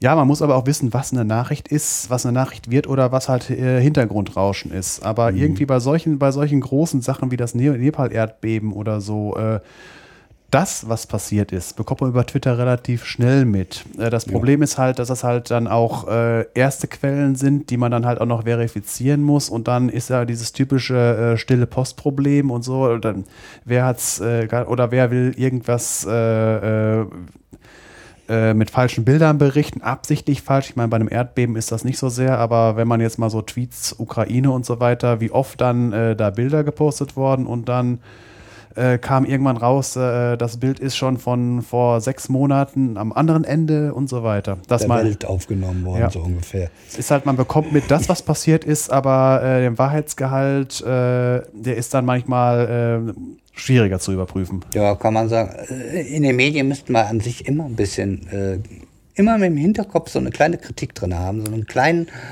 Burschen, der sagt Vorsicht. Ja, vor allen Dingen, weil es halt. Könnte auch anders sein. Natürlich ist die Wahrscheinlichkeit, dass in der Tagesschau jetzt irgendwas schief läuft, äh, geringer, aber das kriegen die auch hin. Ja, das Äh, ne, ist ja nicht ausgeschlossen. Oder die, die legendären Postzillion-Meldungen, die irgendeine Zeitung, ich glaube irgendwie die Saarbrücker Zeitung hat es mal geschafft, sowas ungefiltert zu übernehmen und ist damit natürlich zum Gespött der Nation geworden. Tja. Copy-and-Paste-Journalismus. ja, sowas kann halt, ja, dumm gelaufen. Ja, also kann man nur jedem empfehlen, gerade äh, was sowas angeht, egal in welche Richtung das Ganze geht, immer so einen kleinen Filter im Hinterkopf haben und vorsichtig mit umgehen. Da könnte auch eine andere Motivationsgrundlage hinterstecken und dann lieber, äh, was weiß ich, Ukraine, was, was man da vor Ort sieht, das ist echt schwer einzusortieren. Man, man steckt ja nicht hinter. Beide Seiten beschuldigen sich immer gegenseitig und naja gut, dass die grünen Männchen da sind, das wissen wir inzwischen. Ich glaube, das, äh, das kann der Putin noch so oft sagen, dass das nicht ist und dass das alles nur Feierabend äh, äh, Leute sind, die, Die die, Urlaub haben von, von denen, die bei, bei denen äh, im Militär arbeiten. Das kann er irgendwem erzählen, aber nicht Äh, mir. Die Alternative, wenn man sich die Karte anguckt in der Gegend, von wegen wo Grenzen, wo Flüsse, wo äh, Meere sind, äh, die Alternative wäre, dass es da Spawn-Points wie in äh, so Spielen wie Battlefield und so weiter gibt. Ja, äh, jetzt kann man jetzt, die Waffen ja. Ja, klar. Jetzt kann man sich bitte schön mal ausmalen, was wahrscheinlicher ist. Äh, gut, damit beende ich dieses Thema jetzt ja, mal. Ja, genau. Wollen wir nicht groß weitermachen? Wir sind ja ganz woanders. Aber äh, Abschweifen ist eine der Grundwesen der Podcasts und dem wollen wir natürlich auch freuen. Äh, nur der Vollständigkeit halber, zwischen 6 und 7, äh, also Richterskala, glaube ich, ist das, ne? Richterskala. Äh, nee, Moment, Magnituden. Die Richterskala, die ist, die wird, glaube ich, ab äh, irgendwann 6,5, 7 wird die äh, nicht mehr aussagekräftig genug. Äh, äh, Habe ich zumindest gelesen, ja. ja. Äh, nennen wir es Magnitude, ist korrekter. Also zwischen 6 und 7 sind es 134 im Jahr. Zwischen 5 und 6 sind es 1319 zwischen 4 und 5 13.000 und zwischen 3 und 4 130.000. Wobei 3, da, das kriegt nicht mehr jeder mit. Also da wird's eng. Das sind, das 4 kriegt man mit, 3 wird schon eng, glaube ich. Also in einer, ne? äh, einfach nur mal so zum Fall, in einer, in einer äh, ein Dreier-Erdbeben in der Stadt, äh, einer Hauptverkehrsstraße kriegt man nicht mit. Nachts äh, kann man von einem, auch können empfindliche Leute schon von einem 2, irgendwie wach werden. Das stärkste, was ich jemals erlebt habe, und das ist das einzige, war das Roermond-Erdbeben von 92. Das war ein 5,9er. Das war das schwerste Erdbeben in Mitteleuropa seit 150, äh, 250 Jahren. Ich war so circa 60, 70 Kilometer in Camp Lindford entfernt. Ich bin da nachts von wach geworden, habe es nicht als bedrohlich empfunden. Äh, es hat nie, nicht richtig gewackelt, aber es hat ein starkes Vibrieren, äh, wie wenn man in einer Fabrikhalle neben irgendeiner, äh, also neben dicken, einer Maschine steht. dicken Maschine steht. Man wird von wach, es hatte äh, leichte Schäden am Haus gegeben, Risse und so weiter. Äh, aber aus persönlicher also Erfahrung würde ich sagen, dass an der Stelle, wo ich war, das dürfte dann noch ein äh, Vierer, Viereinhalber Beben gewesen sein. Ist, also ich fand es nicht bedrohlich. Was andere Menschen dafür, davon empfinden, weiß ich nicht. Und wie 5,9er ist, wenn man in Romont gewesen ist, äh, kann ich auch nicht sagen. Also von viereinhalb wird man definitiv wach. Ich habe es damals für Bergsenkung gehalten. Ja, kann ja dann auch sein. Ne? Ja, ja, ja die sind aber nicht so heftig, weil das ist Ja, wir, wir, wir, wir haben hier in Deutschland keine Kontinentalplattengrenze, ja. nur dass man das mal weiß. Äh, bei uns passiert weniger, komme ich auch noch nachher drauf, was bisher bei uns so passiert ist. Aber äh, die klassischen Erdbeben, äh, halt äh, tektonischer Art, die gibt es bei uns nicht, weil wir sitzen mitten drauf das muss schon irgendwann dann mal reißen und das weiß man auch schon ein Stückchen äh, früher normalerweise. Äh, also so, äh, es gibt halt aber äh, Störungszonen, äh, in, in, auch in Deutschland. Wie, wie gesagt, Roermond ist eine, und äh, im Oberrheingraben, der nicht umsonst heißt ja so, da, da können sogar sehr starke Erdbeben auftreten. Also Basel, äh, zum Beispiel, da ist irgendwann irgendwie 1300 Weißer Teufel, das dürfte ein Erdbeben der äh, Siebener Stärke gewesen sein. Und sowas kann da wieder passieren. Und wenn das passiert, äh, gibt es da unten richtig Probleme. Da gibt es auch Atomkraftwerke und alles. Und es ist halt nicht so äh, erdbebensicher gebaut wie Japan, die halt jedes Jahr einen Siebener haben. Tja, also ja. es kann auch richtig krachen bei uns, aber es ist halt äh, einzeln halt nicht so, wie ich ja gerade gesagt habe, in Japan, wo ein Siebener an der Tagesordnung ist, Los Angeles, wo Sechser an der Tagesordnung sind und sowas. Genau. Äh, ich habe gleich die, die, die dicksten aus Deutschland, kommen gleich irgendwann noch. Äh, aktuelle Erdbebenmeldungen gibt es vom Geoforschungszentrum. Den Link gibt es in den Show Notes. Ich gehe davon aus, dass ihr hier mehrfach Podcast-Hörer sind. Schauen uns sind die Texte auf der Internetseite unterhalb des Play-Buttons, äh, des Abspiel-Icons, äh, wie auch immer man das nennen, den Podlove-Player halt. Äh, ja, und da, da stehen halt ein paar Sachen drin und noch ein paar Links. Und möglicherweise werde ich es auch noch auf Twitter ein bisschen vertweeten, muss ich mal gucken. Äh, das Verhalten fand ich äh, sehr amüsant, als ich das äh, gefunden habe. Äh, die erste Verhaltensregel, die mir sehr entgegenkommt, heißt Don't Panic.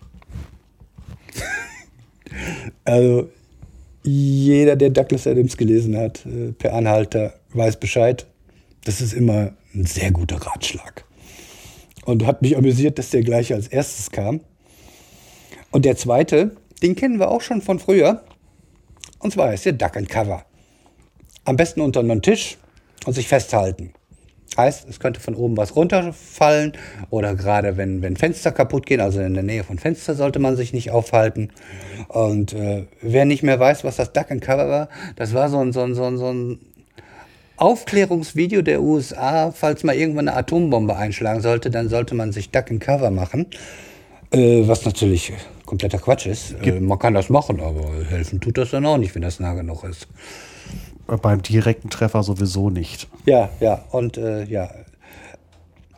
Äh, Das fand ich schon ganz witzig, dass diese beiden mh, sozusagen für mich jedenfalls als Meme im, im Kopf sozusagen als äh, erster, äh, erste beide Vorschläge waren. Wobei das mit dem Duck and Cover äh, bei Erdbeben dann wirklich diesmal auch Sinn macht. Ähm, falls man keinen Tisch oder sowas äh, in der Nähe hat, Türrahmen ist noch ganz gut, in der Nähe von der tragenden Wand, weg von Fenstern, habe ich ja schon gesagt. Und draußen freie Plätze, auch keine Bäume, richtig freie Plätze. Die sind auch noch relativ gut. Vor allen Dingen in, äh, in großen Städten, wo viele Gebäude mit viel Glas sind. Glas ist der Feind. Ja, genau. Ja, wissen, Das- deswegen kann man sich dran schneiden, wenn das da durch die Luft fliegt, da kann man kann sich jeder denken, dass das äh, Äh, mir, ungesund ist, ist. mir ist eine Szene aus dem 70er Jahre Film Erdbeben bekannt und der hat sich eingeprägt, deswegen, also äh, das, äh, ich, äh, ich weiß das, dass das halt, wenn man äh, in der Stadt ist, weg von Glasgebäuden oder rein. Aber nicht tief rein, sondern halt unter den tragenden Teilen. Also Türrahmen, wie gerade gesagt wurde. Genau. Also alles, was ein bisschen stabiler ist und wie gesagt, ja, haben wir ja schon. Ähm, um sich mal einen Eindruck zu bekommen, was das heißt eigentlich an freigesetzter Energie. Wir haben ja gerade schon gesagt, ein Dreier ist ja fast nicht äh, merkbar, jedenfalls in der Stadt nicht. Da muss es schon schön ruhig sein, dass man das überhaupt mitkriegt. Das hat 555,6 Kilowattstunden. Mit jeder weiteren Magnitude äh, erhöht sich das Ganze um den Faktor 30. Das entspricht einer Verzehnfachung der Bodenbewegung.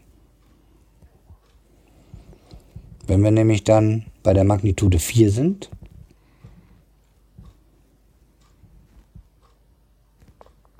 dann ist das der Jahresverbrauch von einem Haushalt an Strom umgerechnet. Wenn wir einen Neuner nehmen, dann ist das ein Jahresverbrauch der gesamten privaten Haushalte in Deutschland. Wäre doch mal eine interessante Variante der, der, der ökologischen Energiegewinnung. Ja, es ist also, äh, und wenn man sagt Neuner, wir kommen gleich dazu. Neuner hat schon gegeben. Ging bis 9,5 hoch. Das ist also, äh, wenn man nur, nur, nur eine grobe Ahnung bekommt, äh, was, was, was da für eine wahnsinnige Energie freigesetzt wird. Ja, das ist äh, schon ganz ordentlich. Und jetzt habe ich das, was äh, Sven äh, steht in meinen Stichpunkten hier drinne, halt, äh, wo es in Deutschland äh, theoretisch Erdbeben geben kann. Das ist Rheingebiet, die Schwäbische Alb, Ostthüringen und Westsachsen mit äh, vogtländischem Schwarmbebengebiet. Das Wort ist mir zu lang. Kann ich nicht mit einem Augenschlag gucken. Ja, und äh, das hatten wir ja ganz grob. Und das äh, stärkste Erdbeben, das wir bisher hatten, hatte die Magnitude 6,1 und ereignete sich am 18.02.1756 im Raum Köln-Aachen-Düren. und dann hatten wir noch einen 5,9er. Das ist jetzt gar nicht so lange her. Das ist äh, am 13. April. Wer weiß, vielleicht, das war mit Sicherheit ein Freitag. War. Das war auf jeden Fall das, wo ich gerade darüber berichtet habe. Ja, genau. 1992. Ja, ja, als ich das hörte, da dachte, klingelt das bei mir. Deswegen, das habe ich mir doch aufgeschrieben. Äh, Deutsch-niederländische Grenzgebiet habe ich mir dabei geschrieben. Grob die Ecke. Roermond. Ja, und fünf, also so, so roundabout um die sechs. Das, das ist schon, das merkt man. Das ja, ist schon ordentlich. Wie gesagt, wach geworden. So, das verheerendste Erdbeben, also das sozusagen das äh, äh, in ihren Auswirkungen am heftigsten war, war das Shaanxi.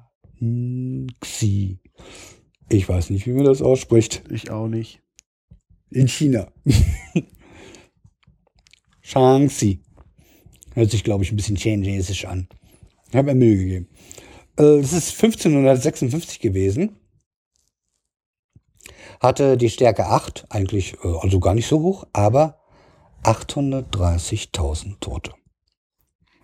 Das Ja. ist schon mal ganz ordentlich. Ist aber auch wieder äh, der, der Sache geschuldet. Äh, China war, glaube ich, schon immer relativ zum Rest der Welt relativ dicht besiedelt.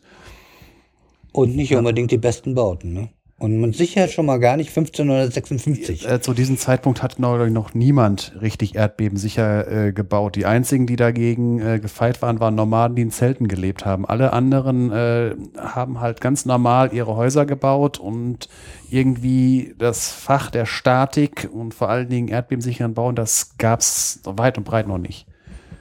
Mhm. Deswegen waren auch so äh, Erdbeben im Mittelalter in äh, Mitteleuropa auch äh, so heftig, also, also in den Wirkungen her.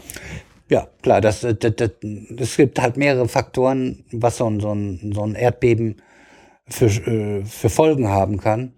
Und dann spielen die natürlich die bekannten Faktoren mit rein. Also die Stärke ist da nur ein Faktor halt. Ne? Kommt halt drauf an, wie weit ist dieses Land, so von der Bausubstanz, wie hoch ist die Besiedlung und so. Ne? Ja, und dann kommt noch, selbst wenn die Technologien zur Verfügung stehen, gibt's immer noch so Sachen wie Fusch am Bau, wo dann, äh, wo, wo dann halt auch so Sachen, Neapel ist da so ein Fall, wo die Mafia gerne die Finger im Spiel hat. Äh, in der Türkei gibt's in Istanbul halt ziemlich viel, äh, wo gegen Bauvorschriften verstoßen wurde. Gibt's auch in Asien da, äh, vor allen Dingen da in so extrem schnell wachsenden äh, Gegenden. Äh, ich gehe davon aus, dass halt in, äh, in, in China äh, ziemlich viel auch äh, Huschi Huschi Fuschi gebaut wurde. Und das rächt sich dann natürlich, ähm, wenn dann ein Erdbeben kommt. Und ganz extrem, ich meine, da gibt es jetzt nicht so viel Erdbeben. Bangladesch, wo die Fabriken schon von alleine einstürzen, weil extrem gefuscht wurde. Ja, allerdings. Das war das mit den Ja. Klamotten, die man nicht mehr kaufen soll. Ne? Nur mal so Ja, nebenbei. So, äh, das stärkste Erdbeben der letzten 100 Jahre war in Chile am 22.05.1960. Das ist auf 9,5, Magnitude 9,5 gekommen. Haben wir gehört, was 9 schon gemacht hat, Jahresverbrauch? Und da das sich ja ganz logarithmisch äh, potenziert, ist 9,5. Also das hat ordentlich gerumst. Ja, das hat für, dafür gesorgt, dass die Küstenlinie sich verändert hat. Und das hat wirklich die Landschaft verändert. So, und dann, äh, weil man das öfters hört, was eigentlich ein Epizentrum ist, das ist an der Erdoberfläche, ich bin hier am Malen, aber das sieht ja keiner, wir Doch, haben ja keinen ich. Videopodcast. Ich sehe es, ich sehe es. äh, direkt, also man hat einen Erdbebenherd, der ist irgendwo direkt im Boden. Und wenn man strack nach oben geht, an die Erdoberfläche, da ist das Epizentrum. Das Ding da unten drinnen nennt sich, glaube ich, Hypozentrum. Ja, habe ich, ja, stimmt, habe ich gelesen, habe ich noch nicht aufgenommen. Jetzt wo du es sagst. Und damit bin ich durch mit den Fakten, die ich so gefunden habe zu Erdbeben. Äh, äh, können wir den Teilbereich verlassen. Und nun muss ich mich wieder selber anmoderieren. Äh, und zwar hatte das Sven ja schon gesagt, äh, dass wir es wäre ja schon richtig, wenn wir schon Proton heißen, dann sollte man mal wenigstens aufs Proton eingehen. Wobei ich tendenziell ein bisschen, also ich, ich mache nicht alles. Äh, Ein paar, ein paar Fakten über hauptsächlich Proton und dann halt Neutron und Elektron, weil die eigentlich zusammengehören und ein Atom ausmachen. Also sie treten immer gemeinsam auf, gerne. Ja, genau. So, äh, ein Proton besteht im Wesentlichen aus zwei Upquarks und einem Downquark. Die Upquarks haben grundsätzlich eine Ladung von plus zwei Drittel und die Downquarks von minus ein Drittel. Und wenn man das Ganze zusammenzählt, kommt man auf plus eins. Hat eine positive Ladung von eins, hat man mit Sicherheit auch schon gehört. Das Ganze schwimmt dann in einem See von Gluonen und Quark, Anti-Quark-Paaren, auf die ich jetzt nicht eingehe. Vielleicht später. Aber äh, das, das lassen wir jetzt. Die sind auch, äh, also die entscheidenden sind die, die drei Quarks. Das, die machen auch einen Großteil der Masse und dessen aus. Hat was mit Wechselwirkungen zu tun und so. Später.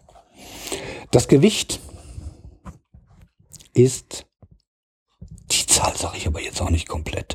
Ich mache mal auf zwei Kommazahlen. Äh, 1,67 mal 10 hoch minus 27 Kilogramm. Also eine 0, und dann eine 0.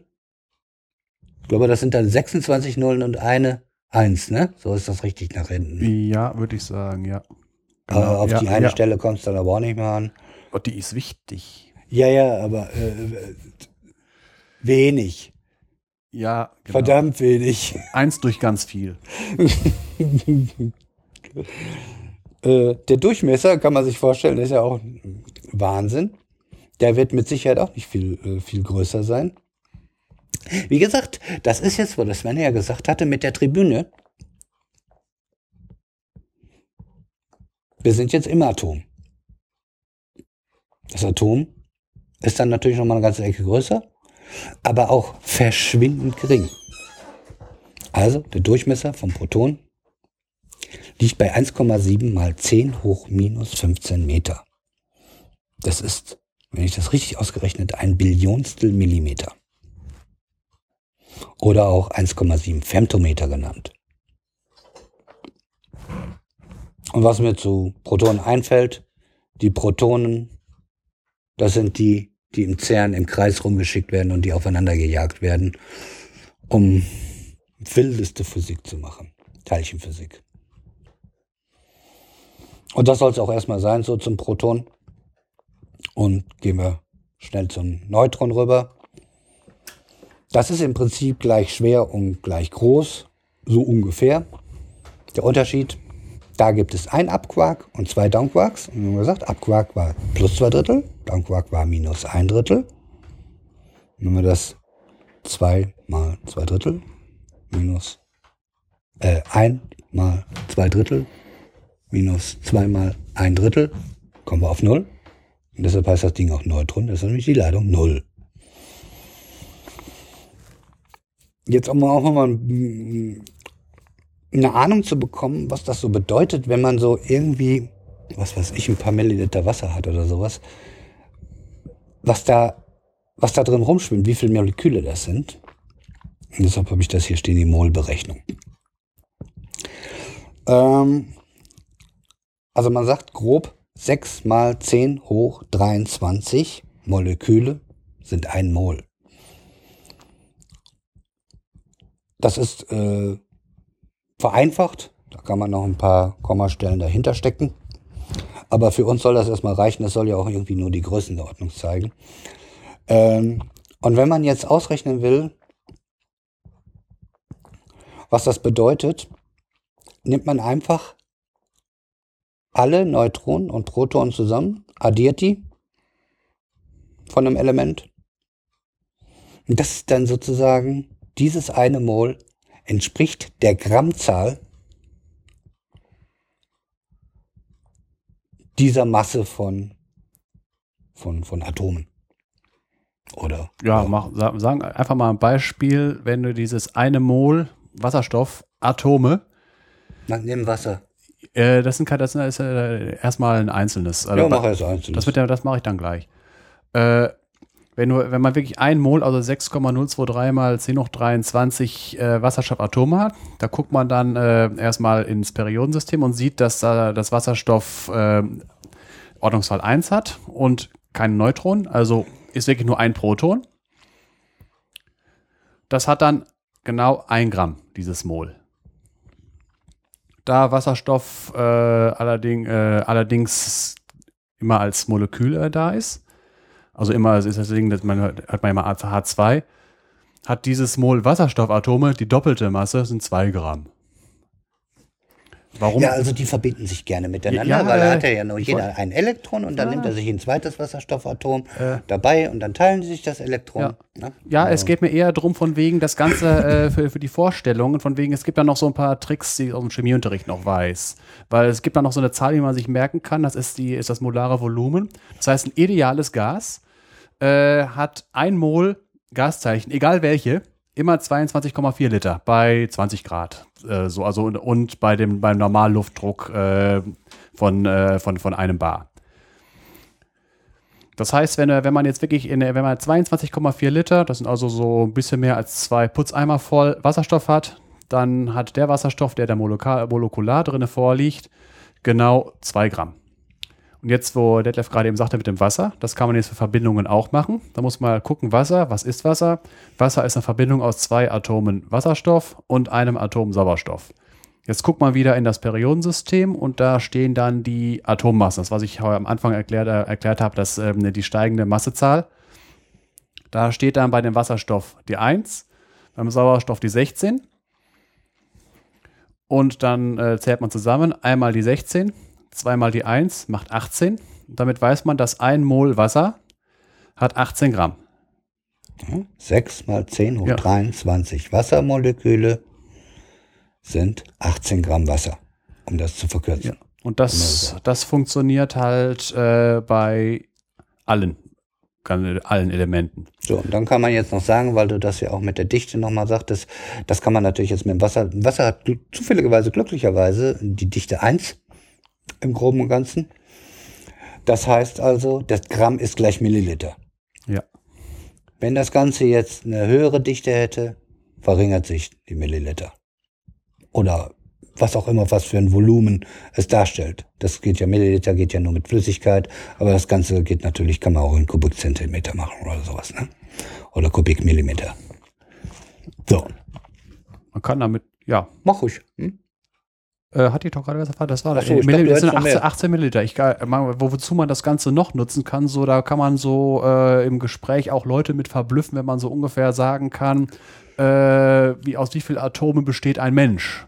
Das kann man dann nämlich so größenordnungsmäßig abschätzen mit dieser Sache. Wir hatten ja gerade mal gesagt, so ein Mol, das sind ja diese 10 hoch 23, äh, sind 18 Gramm Wasser. Wenn man jetzt mal, äh, wenn man jetzt mal 1000 nimmt, hätte man 18 Kilogramm. Wenn man das Ganze jetzt nochmal mal 10 nimmt, sind wir bei 100, ist man bei 180 Kilo. Die Hälfte davon ist 90. Da sind die meisten. Ja, ja, 90. Das ist, Schnitt. 90, das ist so ungefähr äh, da- das äh, Gewicht eines Menschen. Äh, der Mensch besteht zum größten Teil aus Wasser. Äh, jetzt kommt natürlich noch ein Fehler dabei, weil man ist, besteht ja nicht nur aus Wasserstoff und Sauerstoff, aber auch, da ist auch noch Kohlenstoff und sowas bei. Äh, Kohlenstoff hat eine Masse von 12. Die Dichte eines Menschen ist auch ungefähr eins. Man, wenn man, äh, man schwimmt ungefähr oben. Wenn man eingeatmet hat, schwimmt man oben. Wenn man ausgeatmet hat, geht man unter. Aber man hat ungefähr die Dichte eins. Deswegen kann man jetzt grob abschätzen, haben wir gerade gesagt, so äh, mal 10.000 durch 2 sind also mal 5.000. Das heißt, bei 10 hoch 23 mal 10.000 wäre 10 hoch 27. Also man besteht so aus ungefähr jetzt, äh, 5 mal 10 hoch 27 Atomen. Es ist so eine äh, grobe Abschätzung. Kommt jetzt immer darauf an, äh, aus äh, wie schwer der Mensch wirklich ist und äh, welche exakte Zusammensetzung er hat. Äh, ja, bis Ja. auf die fünf, aber ist ja egal, wir sind bei solchen Größenordnungen. Ja, es, es geht äh, deswegen, also es geht halt wirklich so, dass man, man äh, mit, mit dieser Sache Ja, kann weil normalerweise 6 mal 10 hoch 23 Ja. und dann hast du ja deine 5 und Ja, dann musst du die 30, 6 mal ja. die 5, dann bist du Dann bei sind- 30 und dann sind es 3 und dann musst du noch eine 1 nach oben nehmen. ja, dann sind wir bei, bei 3 mal 10 hoch 28. Also es ist halt, wie gesagt, also es, es äh, siehst du immer mal schön, man berichtigt sich gegenseitig. Aber es ist halt, äh, dass man halt so unanschauliche Sachen wie Atomgrößen mit halt una unanschaulichen Zahlen kommt, wie was dort anschaulich. Man nimmt eine unanschaulich kleine Zahl, die 10 hoch 23, äh, und nimmt dann die, äh, die unanschauliche 10 hoch 28, das Ganze in Geld sich vorstellen, das kann man noch nicht mehr bei einer Hyperinflation. Äh, und da kommt dann was raus, ein Mensch. Ja, Wahnsinn, ne? Ja. Gut, machen wir weiter. Dann gehen wir noch zu, kurz zu den Elektronen. Die haben die Ladung minus 1. Die sorgen dann dafür, dass das Atom für üblich auch in seiner Normalart ausgeglichen ist, weil es gibt normalerweise, also für üblich, das Standardelement. Wenn man es sich so ganz ruhig normal verhält und nirgendwo mit Wechsel gewirkt hat, ist neutral. Das heißt, Protonen und Elektronen stimmen eigentlich überein. So im Urzustand jedenfalls. Ja. Ja. Und das Gewicht ist dann natürlich nochmal um einiges kleiner. Ja, noch so eine wilde Zahl. Ich nehme auch nur 9,1 mal 10 hoch minus 31 Kilogramm. Und das Elektron ist letztens nochmal vom Max-Planck-Gesellschaft im letzten Jahr nochmal auf die Waage gelegt worden und die haben dann nochmal noch mal genauer gezählt, äh, gewogen. Und den Link dazu packen wir in die Show Notes. Was? Ja, ich meine, letztendlich wissen das wahrscheinlich auch alle, aber nur, dass man es, wer das irgendwie nicht parat hat, Strom kommt in Form von Elektronen zu uns. Strom sind Elektronen im Prinzip. Ist die Strom sind bewegte Ladungen und damit Elektronen so, dass es jetzt in der, in der Regel sind es halt bewegte Elektronen. Wie ich halt im, am Anfang gesagt ja, habe, kann äh, die, die, Ionenleitung, aber die spielt halt ähm, im, äh, im, Elektri im Elektrizitätsnetz keine Rolle, außer wirklich in Akkus und Batterien. Ja. Also, äh, aber, ja. Aber halt da nur in den jeweiligen Batterien und Akkus, weil halt wirklich alles, was so in, in, in den Leitungen durch die Steckdose reinkommt, sind wirklich bewegte Elektronen. Ja, Batterie machen wir mit Sicherheit, weil das, das macht ja. Sinn interessant wird, aber eine kleine Anekdote am Rande, so ein technologischen Steck, falls äh, in dieser ganzen Sache mit dieser, äh, was jetzt immer Hochspannungsgleichstrom übertragen und so, da kann es tatsächlich mal vorkommen, äh, da in dieser gesamten, in diesem ganzen Dunstkreis dieser Technologie von, äh, von der Übertragung über weite Strecken, da kommt tatsächlich manchmal die, die Ionenleitung zum Tragen. Es gibt nämlich den Trick, wenn man zum Beispiel eine, äh, ein Unterseekabel legt. Ich glaube, das gibt es irgendwo in der Ostsee, gibt's, äh, ist das sogar gemacht worden. Äh, dass man, äh, man muss, um den Stromkreis zu schließen, eine Hinleitung eine Rückleitung haben. Deswegen sind ja auch alle Kabel zweiadrig. Man kann tatsächlich mit einem einadrigen hinkommen. Da werden tatsächlich, da werden, äh, wird ein einadriges Kabel gelegt. Das ist die Hinleitung die Rückleitung übernimmt die Ostsee.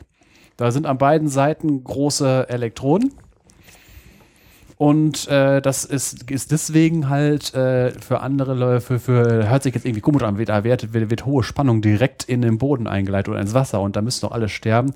Nein, das verteilt sich über so eine große Fläche, deswegen passiert da nichts. Und äh, das ist der gleiche Trick, warum, äh, warum man äh, keinen Schlag bekommt, wenn man äh, äh, auf den Schienen von einer äh, elektrischen Eisenbahn rumläuft. Weil man äh, nicht äh, die Lok die zwischen der Oberleitung und, den, und dem Boden ist, die, da, da fließt natürlich Strom durch, dadurch bewegt sich. Aber wenn man selber nur auf den Schienen rumläuft oder wenn ein Vogel auf der Stromleitung sitzt, da passiert ja auch nichts. Deswegen funktioniert das. Halt nur mal so als Bemerkung am Rande, dass halt auch für die Stromübertragung doch die Ionenleitung eine Rolle spielt, nämlich in, der, in, der, äh, in dem Wasser. Fertig. Jo. Technik, die sozusagen aus dem Wissen heraus, dass es ein Elektron überhaupt gibt, entstanden sind, ist äh, das Oszilloskop äh, und für uns wohl viel alltäglicher und, und selbstverständlicher Fernseher, Computer, Computermonitor, dann wieder Röntgenröhre, Elektronenmikroskop, das hört man ja schon raus. Ja gut, Elektronenstrahlschweißen. Und man benutzt es halt auch in der Grundlagenforschung mit Teilchenbeschleunigung zur Erzeugung von Synchrotronstrahlung. Das läuft am DESI so. Und da werden wir mit Sicherheit noch drauf eingehen. Dass man mal weiß, was das Wissen darum uns an Technik beschert hat. Ohne das wüssten wir, gäbe es diese Technik gar nicht. Dann, dann muss man einfach Bescheid wissen und wissen, dass es das gibt und dann auch noch dementsprechend das ordentlich lenken können. Weil das muss ja dann im, im Monitor zum Beispiel, ja. muss es ja abgelenkt werden. Jedenfalls der Röhrenmonitor. Jo, dann sind wir mit der Sache durch. Und kommen zum letzten sozusagen Input-lastigen Bereich, der da heißt, wie funktioniert. Und da habe ich einfach mal auch sozusagen eine Art Grundlage gemacht äh, zum der Sound. Wie kommt der an unser Ohr? Also von der Anlage bis zum Ohr. äh, und ins Ohr rein. Und äh, da ich nicht der große Boxenmensch bin, ich habe mir das zwar durchgelesen, da gehe ich im Schweinsgalopp drüber. Also wer da mehr machen will, in die Kommentare oder was weiß ich. Vielleicht nehmen wir es noch auf, wenn das ordentlich beschrieben ist. Aber äh, ich mache es mir jetzt erstmal ein bisschen Anfang. Einfach äh, von der Anlage geht klassischerweise ja das Boxenkabel äh, Richtung Box. In denen werden die Informationen durch Strommodulation äh, weitergegeben. Und für üblich hat man dann eine Mehrwegbox. Das heißt, 2 plus X Lautsprecher sind in der Box. Verschiedene Frequenzbereiche halt. Äh, die können dann halt die tiefen Töne besser wiedergeben und die anderen die hohen Töne wieder besser wiedergeben. Und wenn man, hat man mit Sicherheit schon mal gehört, so eine Einwegebox, die klingt halt nicht besonders toll, weil so ein Lautsprecher halt nicht die ganz hohen, die ganz niedrigen Töne ordentlich wiedergeben kann. Und dazu brauchen wir eine Frequenzweiche oder auch Splitter genannt. Und den Splitter kennt man auch vom Internet und das ist gar nicht so viel anders. Das ist eigentlich eine ähnliche Technik. Trennt halt die Hoch- und Tieftöne oder Mitteltöne noch dabei, je nachdem, was man so braucht. Äh, und schickt dann sozusagen die verschiedenen Informationen an die verschiedenen Lautsprecher, da wo sie hingehen. Und die Magnete in den Lautsprechern äh, bringen dann eine Membran zum Schwingen, die das Ganze dann an die Luft weitergibt und darin breitet sich dann der Schall aus. Das sind dann die Schallwellen. Da gibt es dann Schalldruck. Das heißt, Luftteilchen werden in starke Schwingungen versetzt und dann wird die nächsten Luftteilchen, die dann so, dann wird sozusagen diese Energie weitergegeben an das nächste Luftteilchen und dadurch kann sich das im Raum ausbreiten und landet dann in unseren Ohren. Äh, weil man es oft hört, ein Herz ist eine Schwingung pro Sekunde. Nur, wo wir gerade ja oben bei Erdbeben waren, Erdbeben sind unter 0,1 Hertz und noch viel tiefer. Also nicht hörbar und ganz kann man also auch in Herz äh, beschreiben, das Ganze. Das macht auch einen Sound. Und wenn das Ganze dann also ans Ohr kommt, geht das Ganze ans Trommelfell. Das ist in eine dünne Haut. Und mit Sicherheit schon des Öfteren immer mal wieder gehört. Das Ganze geht dann über Hammer, Amboss und Steigbügel. Das sind die drei kleinsten Knochen, die der Mensch so hat. Äh, die verstärken das Ganze und geben das Ganze dann an die Hörschnecke. Und da kann man sich schon vorstellen, warum auch die Knochen so klein sein müssen. Diese Hörschnecke oder auch Cochlea genannt, ist ungefähr so groß wie eine Erbse. Das ist nicht groß, wenn man sich überlegt, was ist da so alles an Informationen verarbeitet. Äh, die ist dann mit Flüssigkeit gefüllt. Und die Innenwände sind komplett mit Haarzellen, Sinneszellen ausgekleidet. Und die geben sozusagen diese Informationen ans Gehirn weiter. Und wenn man sich überlegt, dass äh, ein dunkler Ton hat ja sozusagen eine breitere Schwingung, die schwingen breiter und damit werden ja andere Sinneszellen sozusagen erregt und wenn das ein höherer Ton ist, passiert das weiter vorne und geht ja viel öfter rauf und runter und wird dadurch eben wieder andere Sinneszellen äh, aus anregen. Und aus, aus, aus diesen Informationen bastelt dann unser Gehirn den Höreindruck, was so, so das Gehirn ist immer noch nicht verstanden und einfach, einfach Wahnsinn, was das alles kann. Ja, die vor allen Dingen bedenkt, was die Soundnachbearbeitung des Gehirns kann. Von wegen, es kommt ja, äh, es kommen ja nur die Informationen, das ist ja eigentlich ein Stereoempfang und es kommt alles äh, zeitlich hintereinander. Und dann so Sachen wie äh, das äh, Herausfiltern können äh, von, ähm, von Gesprächen, der sogenannte Disco-Effekt. Wenn man in einer vollbesetzten Kneipe sitzt, äh, wo, äh, wenn man einfach nur Mikrofon reinhält, äh, man mit der Software nicht in der Lage ist, eine bestimmte Stimme rauszufiltern, was aber ein normaler, äh, ein normaler Mensch äh, eigentlich kann, dass man halt im Gespräch folgen kann. Äh, ich kann es übrigens nicht vernünftig, das ist bei mir kaputt, dieses Modul. Äh, aber das ist halt äh, einfach nur eine Wahnsinnsleistung, was das, was das Gehirn da an Rechenpower hat. Nur dazu auch, genau dazu passend, um Stereo zu hören, verarbeitet das Gehirn zeitliche Abstände der Geräusche, weil wenn es ein bisschen von weiter rechts kommt, kommt ja der Schalldruck, der Schall, etwas früher ans rechte Ohr als ans linke Ohr. Linke Ohr. Und dieser Unterschied zwischen dem Eintreffen an die auf die beiden Ohren oder eben äh, an die Hörschnecke beträgt circa 30 Millionstel Sekunden. Und das muss man sich dann noch in dem Verhältnis sagen, dass die äh, Reizweiterleitung im Gehirn, in den Nervenzellen in äh, hunderten kmh gemessen wird. Also nichts wie mit ähm, in Elektronik, wo es um Bruchteile der Lichtgeschwindigkeit geht, sondern wirklich es geht um äh, hunderte kmh. Auch im Gehirn. Tja. Also ja, also Unterhalb der Schallgeschwindigkeit das ist eine, sogar. Eine, eine Wahnsinnsleistung. Aber wir wissen ja, also ich krieg's ja jetzt mehr mit, ich krieg, krieg habe ja mehr Stereo hören. Es ist ja nicht so, dass wir nur, nur rechts und links voneinander unterscheiden können. Wir, wir können ja regelrecht fast Gradzahlen machen. Äh, das habe ich dann erlebt, als ich vor, vor anderthalb Jahren mit dem Detlef mal äh, durch den Wald gegangen bin, wo ähm, im, im Herbst war das, es waren noch genug Blätter an der Bäume. Da sind wir den, den Berg hochgegangen, es kam ein Schauer und äh, ich konnte sagen, von äh, es kommt ein bisschen von rechts und von links, aber Detlef hatte da quasi ein räumliches Bild von wegen in den Baumkronen schüttet schon und zwar ein bisschen vor uns auf, ähm, auf 11 Uhr, äh, hinten auf, äh, hinter uns ist es noch nicht dran und jetzt gleich werden wir nass und so weiter. Ja.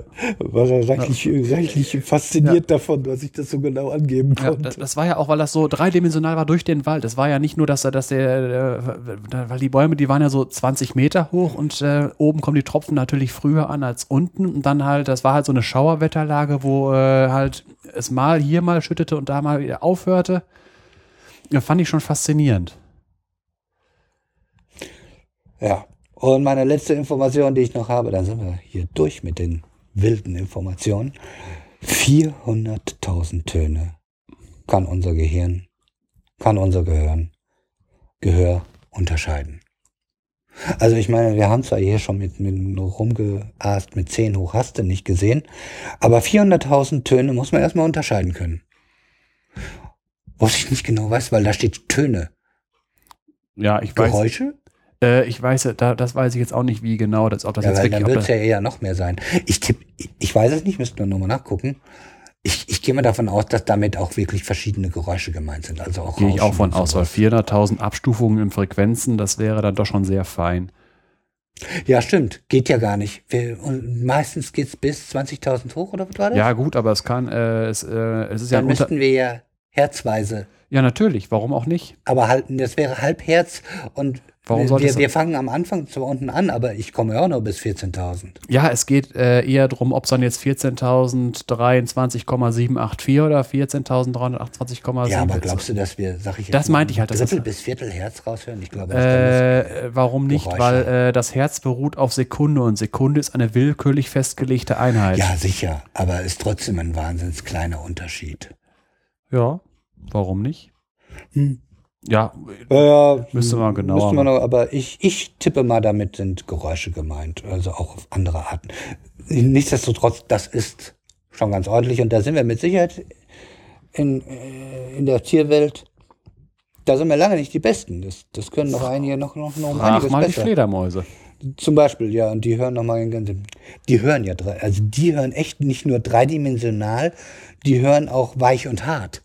Ja, natürlich. Das und sowas. Und, und äh, das ist äh, so rau, das muss eine Borke sein von einem Baum, so ungefähr. Ja. Und vor allem. Und das ist schlecht verputzt. Mhm. Und da hat irgendein Forscher hat uns da lauter Drähte im Weg gespannt und gucken, ob wir dagegen fliegen. Bäh, wir fliegen nicht dagegen. Ja. So Drähte im 0, Millimeter Bereich. So. Jetzt haben wir eine Auszeit verdient.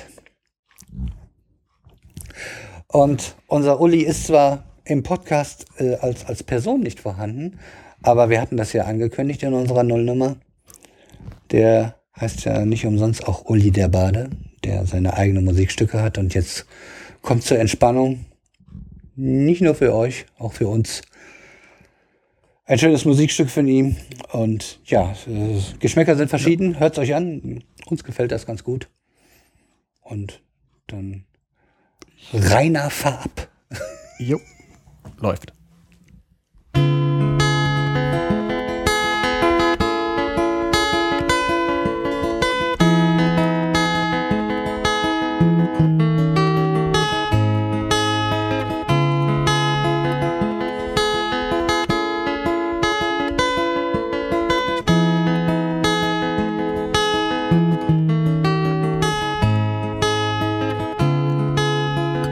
Walking in the rain, you and me just met again.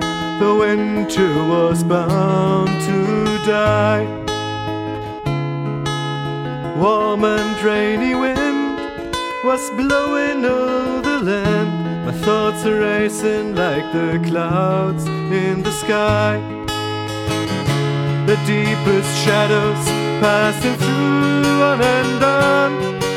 My heart was a longing for the warm summer sun.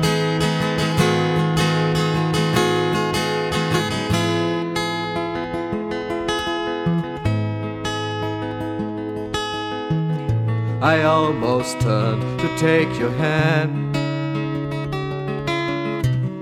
I almost turned to touch your heart. A single moment, oh so close we were together, but centuries apart.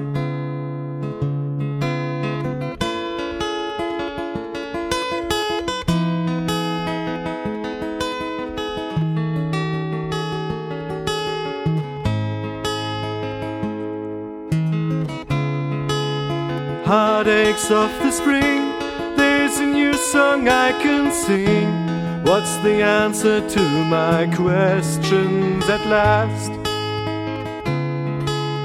Do you feel the same? Or will you try to play a game? Will you just break my heart and leave it in the dust? The deepest shadows passing through on and on. Forever I'll be longing for the warm summer sun.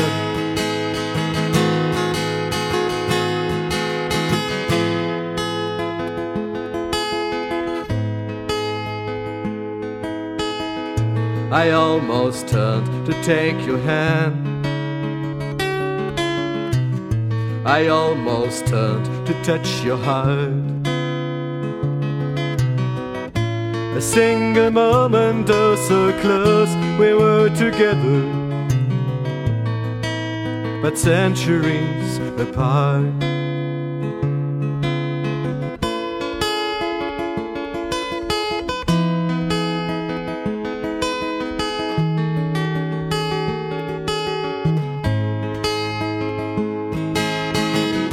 A hundred moments like that, they won't change it anyway.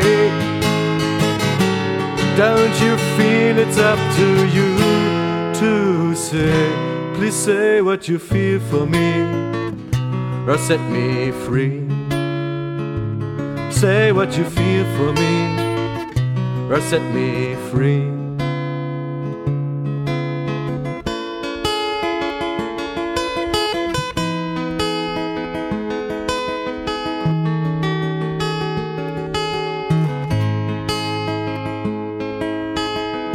I almost turned to take your hand.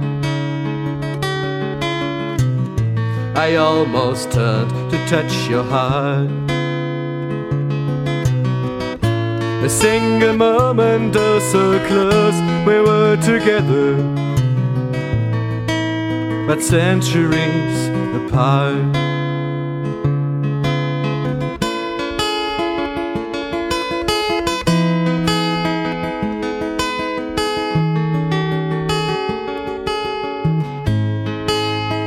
Centuries apart.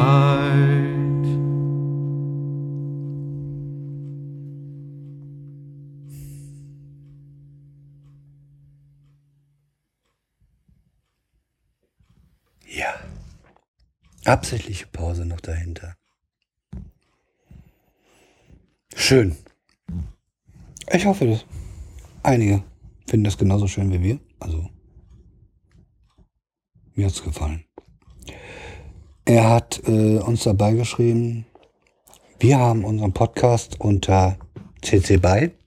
Sind wir noch komplett drauf? Ich höre mich etwas Ja. leise. Gut. Und du bist auch noch da. Schön. Bist nicht eingepennt dabei. Obwohl er hat Das- ja sein das- eigenes Einschlafen. Das war nicht das Schlaflied. Ja, das kommt noch. Also er hat CC BY NC ND 4.0 dabei geschrieben. Äh, ND ist, glaube ich, nicht, nicht verändern. No, so. no der Derivatives, also so wie es ist, lassen. Ja, und äh, sollte irgendeiner ein Mashup machen wollen oder sowas, kann er ja auch mal nochmal mit ihm reden. Ja, die Verbindung können wir herstellen. Das wird sich zeigen. Aber erstmal so grundsätzlich hat er das angegeben und unseres ist einfach nur der gesamte Podcast, der restliche ist einfach CC BY. Ja, wir wollten die Hürde so niedrig hängen wie möglich. Womit wir jetzt, äh, ja, vielleicht, ich würde mal sagen, für, für alle äh, den, den entspannteren Bereich von Proton angehen. Äh, Proton ist ja nicht nur das Teilchen, sondern heißt ja auch Proton für den Ton. Das ist ja unter anderem auch ein gewisses Wortspiel. Da Sven und ich ja doch sehr gerne sehr viele Musik hören mit mit mit äh, Hauptausrichtungen, die sehr weit auseinander sind. Das wird man heute auch schon hören. Haben wir uns vorgenommen, ähm, jeweils eine Platte vorzustellen. Und wir haben uns das auch gegenseitig angehört, wobei er kannte schon meine und ich seine schon. Äh, Wir haben uns aber nochmal komplett angehört und geben unseren Senf dann dazu, zu der Plattenvorstellung des jeweils anderen. Und äh, tendenziell werden es eher ältere sein. Wer neuere Musikvorschläge äh, haben will, auf, auf einem schönen Niveau, ich habe da bisher einige schöne Platten durchgefunden, sollte den Feuilleton mal abonnieren. Die machen auch Plattenvorschläge und besprechen die. Und die machen es genauso wie wir. Nicht mit der GEMA rumärgern. Ton, Tonausschnitte machen wir jetzt nicht, aber wir machen Links zu Spotify, iTunes und YouTube. Wir wissen nicht, wie groß die Halbwertszeit von YouTube ist, aber wir haben ja da noch die anderen beiden, die ja hoffentlich etwas länger Bestand haben. Und jetzt für die Leute, die aktuell drin sind, können den die halt nutzen und die, die später hören. Da haben wir dann immer noch Spotify und iTunes, die uns ja aller Wahrscheinlichkeit ja noch ein paar Jahre erhalten bleiben. Das werden wir ja. Das ist ja auch nicht sicher. Äh, wo wir gerade bei Podcast empfehlen sind, wir hatten gerade äh, kurz den Einwurf äh, Michael Ende. Die Zeitgenossen auf Twitter at Zeitpodcast äh, werden als nächstes Momo besprechen. Ja. Äh, die, die kümmern sich um Zeitnot und um, um, um Probleme, Probleme mit, mit, mit Zeiteinteilung und, und wie wir damit umgehen. Und die haben sich als nächstes halt Momo vorge vorgenommen. Da freue ich mich schon drauf und vielleicht ist es ja auch ein schöner Tipp für andere. Und wer mehr Tipps haben will, Twitter at blackmac42, Wissenschaftstweets und äh, Podcast-Empfehlungen. Meistens, meistens mit Input. So wie das hier so. Hm, nicht alle so wild wie wir jetzt. So, das einge mal eben dazwischen gepackt. Fange ich mit meiner Platte an. Da wir ja die Katze aus der Kiste gelassen haben, haben wir gedacht, habe ich mir gedacht, dann bleiben wir doch beim Cat-Content. Habe ich ja auch versprochen, dass es welchen gibt. Stimmt, hast du schon gesagt am Anfang, ne? Ja. Und zwar Year of the Cat von Al Stewart. Die ist im Juli 1976 rausgekommen und ist produziert worden von Alan Parson. Alan Parson, das wird nicht das erst letzte Mal gewesen sein, dass dieser Name hier fällt, weil Dieser Name verfolgt mich, seit ich einen Detlef kenne. Der hat doch überall seine Finger im Spiel gehabt. Ja, also der hat schon einiges gemacht, das muss man sagen. Also seine eigenen Platten natürlich und halt, äh, weil er halt auch andere produziert hat. Und da sind ein paar ganz gute Sachen bei rausgekommen. Die werden später mit Sicherheit auch noch empfohlen, weil da sind ganz leckere Sachen dabei. Das war das siebte Studioalbum Album von ihm. Und der Al Stewart ist schon recht fleißig, also der hat danach auch noch einige andere gemacht. Was zeichnet die Platte aus? Oder es ist ein ruhiger, sehr beruhigender Pop. Etwas zur Entspannung. Ich finde diese helle Stimme ziemlich angenehm. Es sind eingängige Melodien, also jetzt nicht unbedingt der absolute Super High-End, äh, was, was, was hohen Anspruch angeht, aber die Platte habe ich von jung an gehört und, und ich mag sie bis heute. Es sind schöne Arrangements, es, man kann sie schön am Stück hören. Was mir immer wichtig ist, das werde ich mit Sicherheit auch noch öfters erzählen, werde mich da wiederholen. Und äh, ja, hört halt mal rein. Es ist ruhig, melodiös, angenehm. Und naja, man hört wahrscheinlich die Arrangements von, von Alan Parson ein bisschen raus. Und wenn man den eh schon mag, dann wird einem die Platte, sofern man sie nicht schon kennt, eigentlich auch ganz gut gefallen. An Platz zwei von seinen ganzen Platten würde ich Time Passages äh, stellen, die die zweite Platte ist, die er mit Alan Parsons zusammen, also die der produziert hat. Der hat also nur zwei Platten von ihm gemacht und das, das merkt man auch gleich. Das sind, finde ich immer noch die beiden besten Platten, wobei Yeah the Cat auf jeden Fall noch mal ein Stückchen besser ist.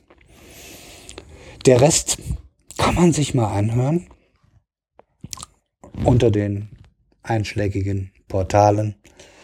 Wer das mag, was der mag, äh, was der so, wie, seine Art halt, seine ruhige, helle Stimme äh, und auch, äh, muss man sagen, gute Texte dabei. Also den, der hat sich da schon ein bisschen mehr Mühe gegeben. Der singt nicht über diese doch weit verbreitete Liebe, Lust und was weiß ich. Der hat da schon ein paar dickere Bretter, die er bohrt. Äh, der wird vielleicht auch äh, Spaß haben an den anderen Platten. Ich habe die beiden mit Alan Parsons zusammen und die anderen erstmal nicht, aber gut, schön anhörbar sind die anderen Platten auch durchaus. Ja. Das ist das, was ich eigentlich zu diesem Album sagen kann. Du hast es dir angehört, du kanntest ja schon ein paar Sachen, weil es bei mir ja doch in der Heavy Rotation drin ist. Ne? Äh, zumindest zwei Stück davon sind in der Heavy Rotation. Zwei Tracks. Einmal der Titeltrack, Year of the Cat und was häufiger kommt, ist On the Border.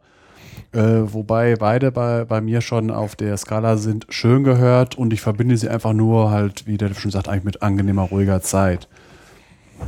Ansonsten, was ich, was ich halt äh, witzig fand, das Cover von der, von der Platte. Stimmt, habe ich ganz vergessen. Äh, ja, habe ich ganz vergessen. Äh, ich, weil es ist so ein bisschen so, so ein bisschen Wimmelbildartig. Äh, und obwohl sie Year of the Cat hei äh, heißt, ist im Prinzip von der Katze nur eine Schwanzspitze drauf. Aber ansonsten, äh, ich, ich habe jetzt, hab jetzt gerade kein Bild davon vor Augen. Ich äh, mache jetzt auch absichtlich kein, nicht eben schnell eine Google-Suche und so weiter. Aber einfach nur von wegen, was ist der Inhalt? Es sieht äh, ein Tisch mit voller Gegenstände, die irgendwie Katzenbezug haben. Da ein Schlüssel, ein Katzenschlüsselanhänger, irgendeine Zigarettenmarke, die irgendwie mal Cat kann man noch halb drauf lesen. Im Hintergrund eine Frau mit einer Katzenmaske und, und, und so weiter. Also man, das Auge kann sich, äh, während man guckt, schön dran festsehen.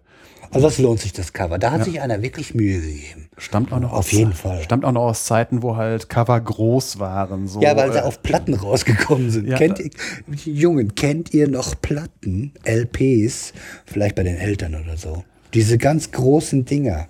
Nicht diese silbernen Dinger. ja, da, da passt eine halbe Stunde auf einen halben Quadratmeter, kann man sagen. Ja, in zehn, in zehn Jahren müssen wir jetzt erklären, was eine CD ist. Ja, klar. ja, genauso wie eine Diskette. Ja, Aber eine, Dis genau. eine Diskette wurde ja gesagt, eine Diskette ist äh, wie Jesus. Musste sterben, um zum Symbol für Safe zu werden. Ja. Also an sich schon- es ist nicht unbedingt ganz, ganz komplett deine Richtung, aber das ist schon, schon gut gemachte, schöne Musik, ne? Ja. Kann ich auf jeden Fall zustimmen. Wie gesagt, bei mir ist das ein Schönhören gewesen, weil ich komme ja aus einer ganz anderen Richtung, wie man gleich noch erfahren wird. Äh, äh, allerdings. Ja, äh, du hast das ja mit dem, zum Glück noch mit dem Cover erwähnt. Das stand hier irgendwo, habe ich überlesen. Äh, weil, weil das Cover, das lohnt sich wirklich und das ist ja nicht immer der Fall. Dann würde ich sagen, äh, jetzt oder nach dem Podcast mal reinhören. Da weiß man schon mal, in welcher Ecke ich mich unterwegs bin. Wobei ich schon einen relativ breiten Musikgeschmack habe. Das muss nicht immer so sein. Da, da kann auch mal, mal was Rockigeres kommen oder so. Aber an sich bin ich sonst ein, tummel ich mich eher in der ruhigeren Ecke. Würde ich sagen, kannst du deine Platte vorstellen, ne? Ja, jetzt wird's eben halt nicht ruhiger, weil jetzt kommt etwas aus dem Metal-Bereich. Und zwar das Album Battalions of Fear von Blind Guardian aus dem Jahr 1988. Es ist eindeutig dem Metal zuzuordnen, und zwar im Speed Metal oder Power Metal. Und äh, da ich nicht so der Musikexperte bin, kommt mir eher so das persönliche Empfinden zu dieser Platte von mir zum Ausdruck. Weil man muss bedenken, 19, äh, 1988 habe ich davon noch gar nichts gewusst. Äh, ich habe mit circa neu- 1993 oder 94 habe ich das erste Mal eine eigene Anlage gehabt, wo ich selber hören konnte, was ich wollte.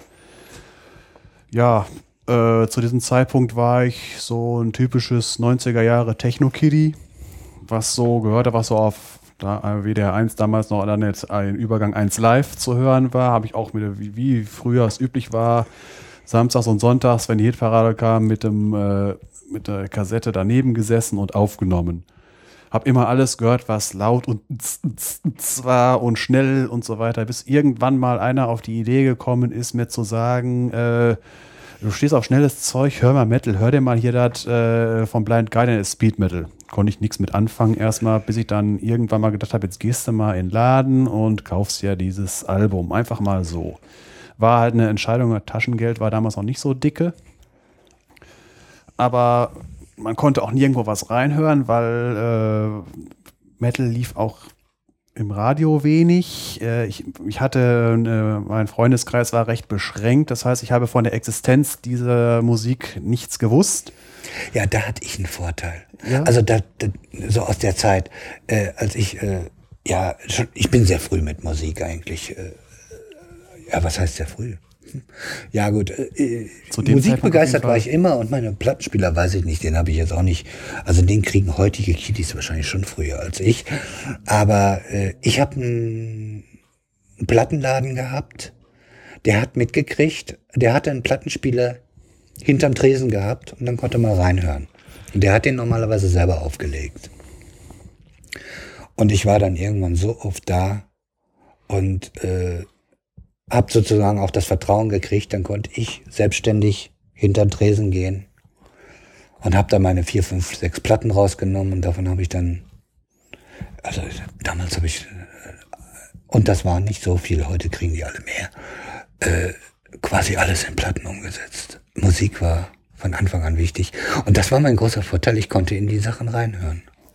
Ja, den Nachteil hatte ich halt, aber dann habe ich mir dieses Album geholt, hab's aufgelegt und habe erstmal einen Schreck gekriegt, weil, weil ich hatte gedacht, ich hätte die falsche CD da drinne, weil äh, ich war heutzutage weiß ich, dass sowas üblich ist. Der erste Track, Majesty, fängt erstmal mit einer Drehorgel an, 10 Sekunden. Da hab ich gedacht, was ist denn jetzt los? Ja, dann bricht das aber nach 10 Sekunden ab und dann wird richtig losgeknüppelt. Mittlerweile weiß ich, dass das vollkommen normal ist, weil zum Beispiel so ein liebliches Album namens Panzerdivision Marduk fängt mit Vogelgezwitscher an. Aber das ist ein anderes Thema, das soll ein anderes Mal erzählt werden. Ja, gut. Äh, Habe ich mich da halt schön erstmal drüber gehört und das kann man sich ja durchaus anhören und nach und nach immer mehr schön gehört. Aber dummerweise halt nie weiter dran angeschlossen, sondern bin weiter auf der Techno-Sache gehen, weil, äh, wie gesagt, ich kam halt an die anderen Sachen nicht dran und für äh, mal eben irgendwie 15 oder 20 Mark für eine CD ausgeben zum mal reinhören war nicht so. Ja, und das Internet gab es noch nicht. Nein, es gab und noch auch nicht diese bösen File-Sharing-Geschichten und was weiß ich alles. Ja. Die hat einem ja doch durchaus auch Welten erschlossen. Machen wir ja lange schon Ja. nicht mehr. Wir, So. wir haben damit aufgehört. Und jetzt einfach, äh, wie- ich kann da immer äh, so schlecht, äh, schlecht von erzählen. Äh, da- dann kam auch noch hinzu von wegen, äh, was da gesungen wurde und worüber gesungen wurde. Das waren für mich, äh, das habe ich eh kaum. Äh, Erstmal Hintergründe habe ich gar nichts von gewusst, weil ich habe nachher festgestellt, als es dann Internet gab, so 10, 15 Jahre später, und ich darüber Sachen gelesen, zum Beispiel Wikipedia-Artikel äh, oder halt mal irgendwelche Songtexte sah, äh, dass es zum Beispiel in äh, Track 1 und 8 und noch irgendeinem äh, um Herr der Ringe gehen soll. Das war Herr der Ringe, sagte mir damals auch nichts. Für mich war Herr der Ringe der Vorstandsvorsitzende von Audi. Äh, und äh, dementsprechend äh, habe hab ich das eigentlich wirklich nur rein wegen der Musik gehört. Vor allen Dingen, äh, meine Englischkenntnisse waren sowieso nicht so der Knaller und äh, Metal ist noch nicht so bekannt dafür für korrekte Aussprache und außerdem es war Speed Metal. Das heißt, es wurde, der Text wurde auch recht schnell heruntergesungen, dass ich halt immer nur Bruchstücke mitgekriegt habe. Und was mich dann halt so fasziniert hat an dem, äh, äh, an, an dem Album, ist ganz einfach auch halt die Geschwindigkeit. Dagegen ist Techno langsam. Äh, auch solche, finde, wie ich finde, Varianten wie Gabba und so weiter. Aber sagen, die können auch in schnell. Ja, natürlich. Äh, Aber ich und- gebe dir recht, ich weiß ja was, ich habe ja die Platte gehört und ich Ja. kenne ja ein paar Sachen von dir. Das ist noch mal schneller. Ja, und dann halt kommt dann noch Kopfkino dazu und, so. und dann halt überhaupt der, der Druck und die Energie dabei. Äh, vor allen Dingen der Kontrast zu der Drehorgel und dann, äh, werden, dann wird da noch jede Minute noch eine Schippe zusätzlich draufgelegt. Und so jetzt zum Thema Kopfkino. Äh, 90er Jahre, das war ja auch die Zeit, als ich noch auf dem Amiga rumgespielt habe.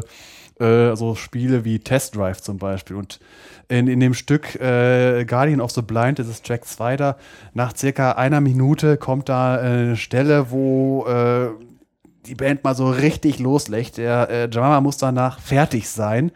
Aber das, äh, ich hab's halt nicht gemacht, aber im Kopfkino ist das so Level 1 von Test Drive, wo es im Prinzip fast nur geradeaus auf der Straße geht, äh, wo ka kaum Verkehr ist, wo man also einfach wirklich Joystick vorne eingraben und bis zum Ende des Levels Gas geben kann, wo die Tachonadel dann weit über 320 steht und der, und, oder der Auto im roten Bereich ist. Das stelle ich mir bei dieser Stelle vor, diese, diese, eine, diese anderthalb Minuten volle, volles Rohr flat out geknüppelt. Das ist so, äh, wa- was mich an dieser, äh, an dieser Musikrichtung so auch fasziniert und vor allen Dingen an diesem Album. Vor allen Dingen hat es den Vorteil, äh, es hat, gerne hat man es ja so, dass man irgendein äh, Album kauft, weil da, da gefallen einem irgendwie von zehn Liedern ein bis zwei richtig gut, zwei bis drei ganz gut und der Rest äh, macht's vollständig.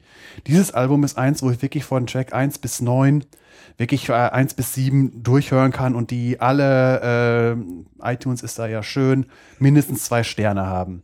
Teilweise drei. Keine, keins ragt irgendwie raus, das ist immer eine äh, vier bis fünf Sterne, äh, aber das Gesamtalbum ist einfach nur schön. Das kann man schön, äh, schön durchhören, ist ungefähr eine halbe Stunde lang, ein bisschen länger mit, dem, mit den beiden äh, ruhigeren Schlusstracks. Und es ist eine schöne, äh, schöne Musik zum Abreagieren und halt im, im Kopfkino halt äh, entweder durch Landschaften reisen oder wilde Raumschlachten erleben. Das, das ist so das Kopfkino gewesen zum äh, ähm, äh, von Track 7, auch der Titeltrack Battalions of 4 soll an ähm, soll laut äh, Wikipedia äh, als Hintergrund haben das äh, Wettrüsten und den Kalten Krieg äh, unter Reagan und so. Für mich einfach nur, weil da, da kommt eine Textzeile äh, drinne vor, The Star Wars is surround now und so weiter. Und da dachte ich natürlich wirklich an Star Wars, äh, also Krieg der Sterne und deswegen so auch zu Zeiten, als man Wing Commander gespielt hat. Und es geht halt so richtig ab da. Was auch, was auch, Halbe Stunde? Halbe Stunde, das Ding ist 39,20 lang und die beiden. Ja, gut, oh gut, das sind ja schon mal 40 Minuten. Ich wollte gerade sagen, die, normalerweise die alten Platten sind ja doch immer bei 45 Äh, Minuten. es ist Speed. Metal, die, sind, die wollten schnell fertig werden. Und ich sage ja schon von wegen, äh, Track 1 bis 7 ist so richtig, äh, richtiger Krach und dann kommen noch äh, fünf Minuten zum Ausklingen. Äh, neunte ist sogar, ein, äh, sogar als Bonustrack gelistet. Ich meine, sowas ist mir damals eh nicht aufgefallen. Ich habe es einfach alle durchgehört.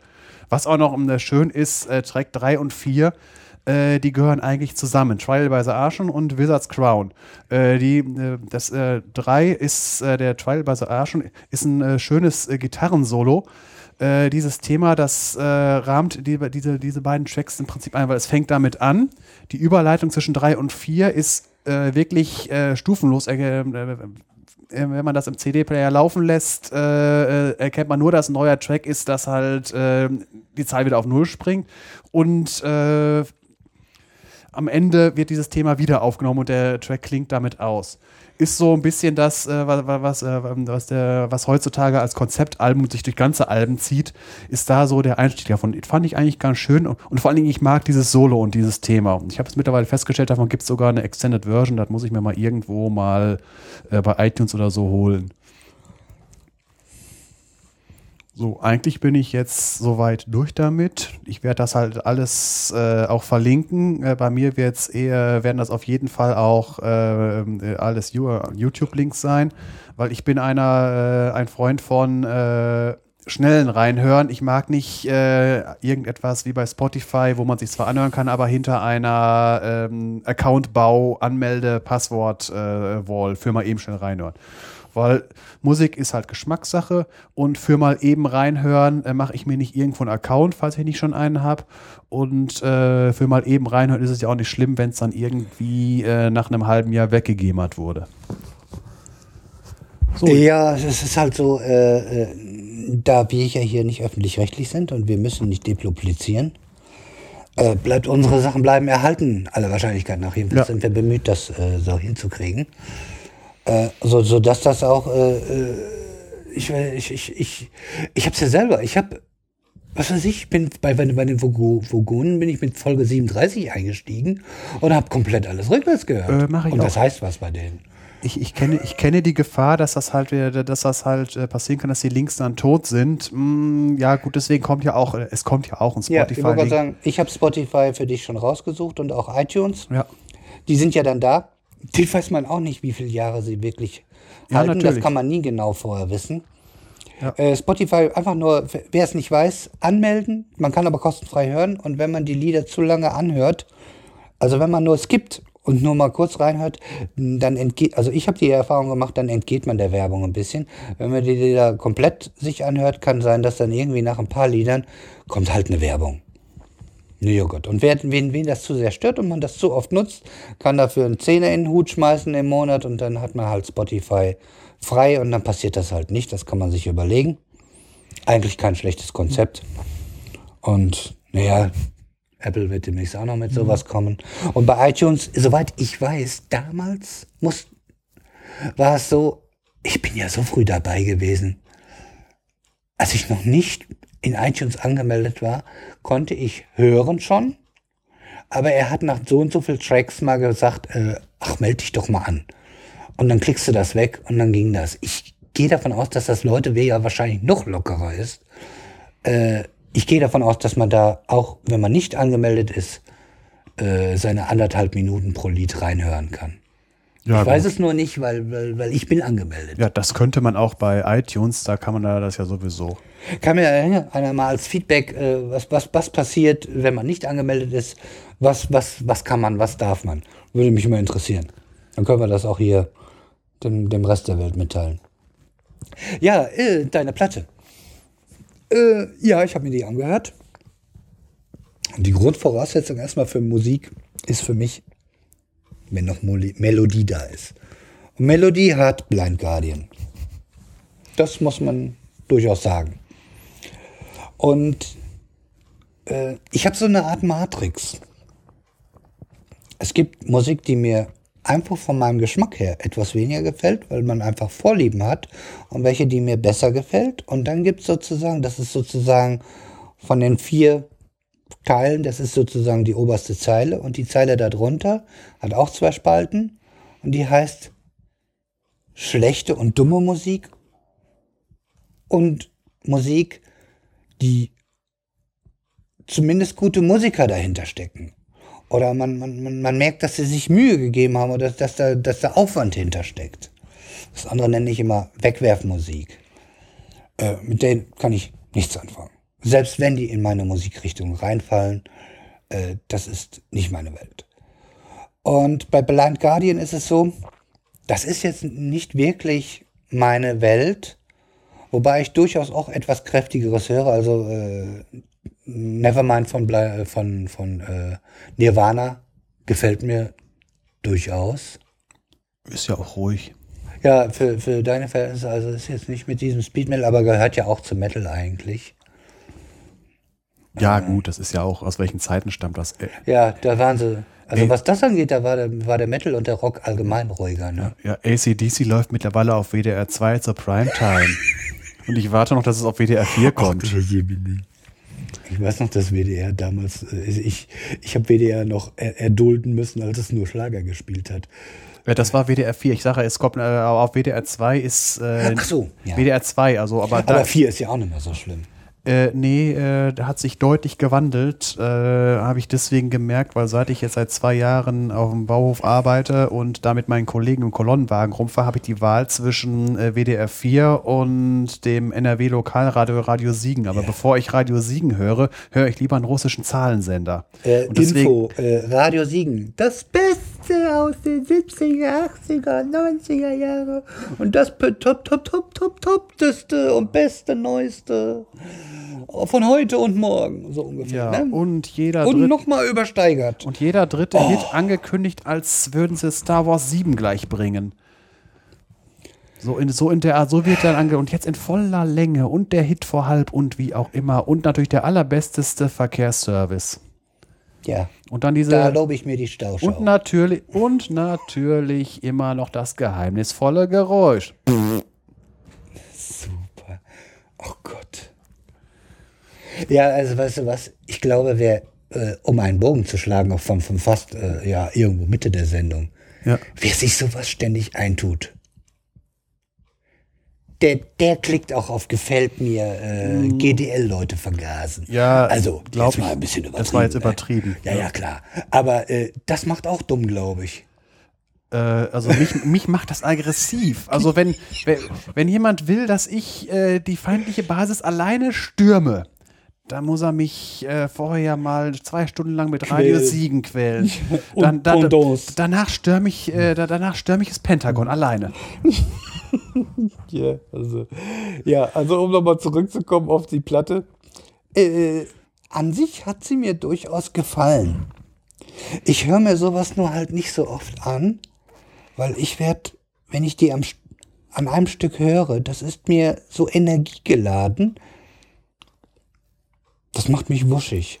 Da werde ich irgendwie, da, bekomme ich eine innere Unruhe, die mir einfach nicht gut tut, obwohl ich das an sich gar nicht so verkehrt finde. Das ist durchaus etwas, also das ist halt der, der Effekt, der sich bei mir einstellt. Und muss man ganz klar sagen, so wie die mit einer Geschwindigkeit, ich bin durchaus ein Fan auch von Percussion, der Trommler, der hat's drauf und nicht nur der. Die, die wissen ihre Instrumente, zu, die beherrschen ihre Instrumente ganz eindeutig. Und der Trommler, also wenn der nicht ins Schwitzen gerät, dann weiß ich es nicht. Ja, das ist auch üblich so bei so einer Musik. Ja, äh, ich meine, es gibt halt Leute, die versuchen das auch und die kriegen das da nicht hin. Und natürlich haben die, äh, kann man natürlich auf einer Platte dreimal Take machen und was weiß ich wie oft. Nur ich gehe davon aus, da, da, solche Bands sind ja auch für üblich live unterwegs. Ja. Und dann kriegen die genau das Gleiche hin. Der kann das. Ja. Der, der, der, das ist nicht so wie äh, Kübelblöck oder so, ne? Das war jetzt gemein. Ja, nee, nee, äh, um Gottes Willen, ich will die nicht damit vergleichen. Nur äh, wo, wo der Typ äh, so lang dran rumgebastelt wird, bis die krummen Töne, die er wahrscheinlich gesungen hat, ich habe ihn ja irgendwann mal live gehört und das ist, äh, ah, da krauseln sich die Fußnägel hoch. Äh, egal wie man zu der Musik steht, der Typ hat halt nicht die Töne getroffen. Das ist ja sonst ein schräger Typ gewesen und der mit Sicherheit auch äh, kein einfaches äh, bisheriges Leben gehabt hat, was man so mitgekriegt hat. Das ist schon lange her. Aber äh, singen konnte er dann trotzdem nicht. Und wie, wie, wie sowas gewinnen kann, das muss man sich dann nochmal fragen. Also da, da, da lobe ich mir dann lieber American Voice, wo, wo Leute gewinnen, die mit den Top-Stimmen mithalten können. Also die auch dann wirklich singen können. Ich weiß nicht, wie sich das in den nächsten, in den Jahren danach verändert hat, weil ja, also das hat mich abgeschreckt und zweitens, ich gucke ja sowieso so gut wie kein Fernsehen. Wie denn auch, wenn kein Fernsehen vorhanden ist? Ja, also erstens, wir haben keinen Fernseher. Ich kann zwar hier über Computer und iPad gucken. Und ja, man, Skobel oder äh, mein Harald gucke ich natürlich ganz gerne. Aber das gibt's ja auch als Videopodcast. Einiges. Und naja Gott, der Tag hat eh nur 24 Stunden und dann lieber Podcast und Twitter äh, äh, Wissenschaftsmeldungen durchforsten. Da ist der Tag bei mir voll genug. Ich schließe mich dieser Sache an. Ich werde auch immer ganz schräg angeguckt, wenn ich auf der Arbeit sage, ich habe gar kein Fernsehen. Da kommt, wie, kein Fernsehen? Hätte genauso gut fragen können, wie, du hast keinen Kopf. also irgendwie sowas. Es ist so selbstverständlich, also, dass halt jemand einen Fernseher hat. Ja gut, dadurch gehen auch eine Menge Gespräche äh, einfach nur, kann ich nichts zu sagen, keine Ahnung. Haben wir nicht gesehen, ne? Ne. Wie und dann wäre hastige und so weiter. Äh, ich habe seit x, x Jahren keinen Fernseher mehr. Deswegen sag mir, ich weiß nicht, äh, wel, welcher Serie und sonst irgendwie sowas. Superstar geworden ist und Ja. was weiß ich alles. Äh, und ich- aus, ich- dem, aus dem Dschungelcamp Ich bin, ich bin, ich ist. habe am 1.7.2013 habe ich meine Arbeitsstelle äh, aufgenommen äh, bei, der, äh, bei der Stadt. Davor bin ich immer im LKW alleine gefahren und habe dann entweder Podcasts gehört oder Hörspiele oder Deutschlandfunk oder WDR 5 oder sonst irgendwie sowas. ah, da Ja. kannst du jetzt mal einen Podcast empfehlen, fällt mir gerade Ja, ein. komm, gleich, warte, warte, äh, können wir gleich. Nee, was, was dann war, am 1.7. Äh, bin ich da eingeladen. Ich glaube, am 1.7. habe ich von der Existenz einer Frau namens Helene Fischer gehört.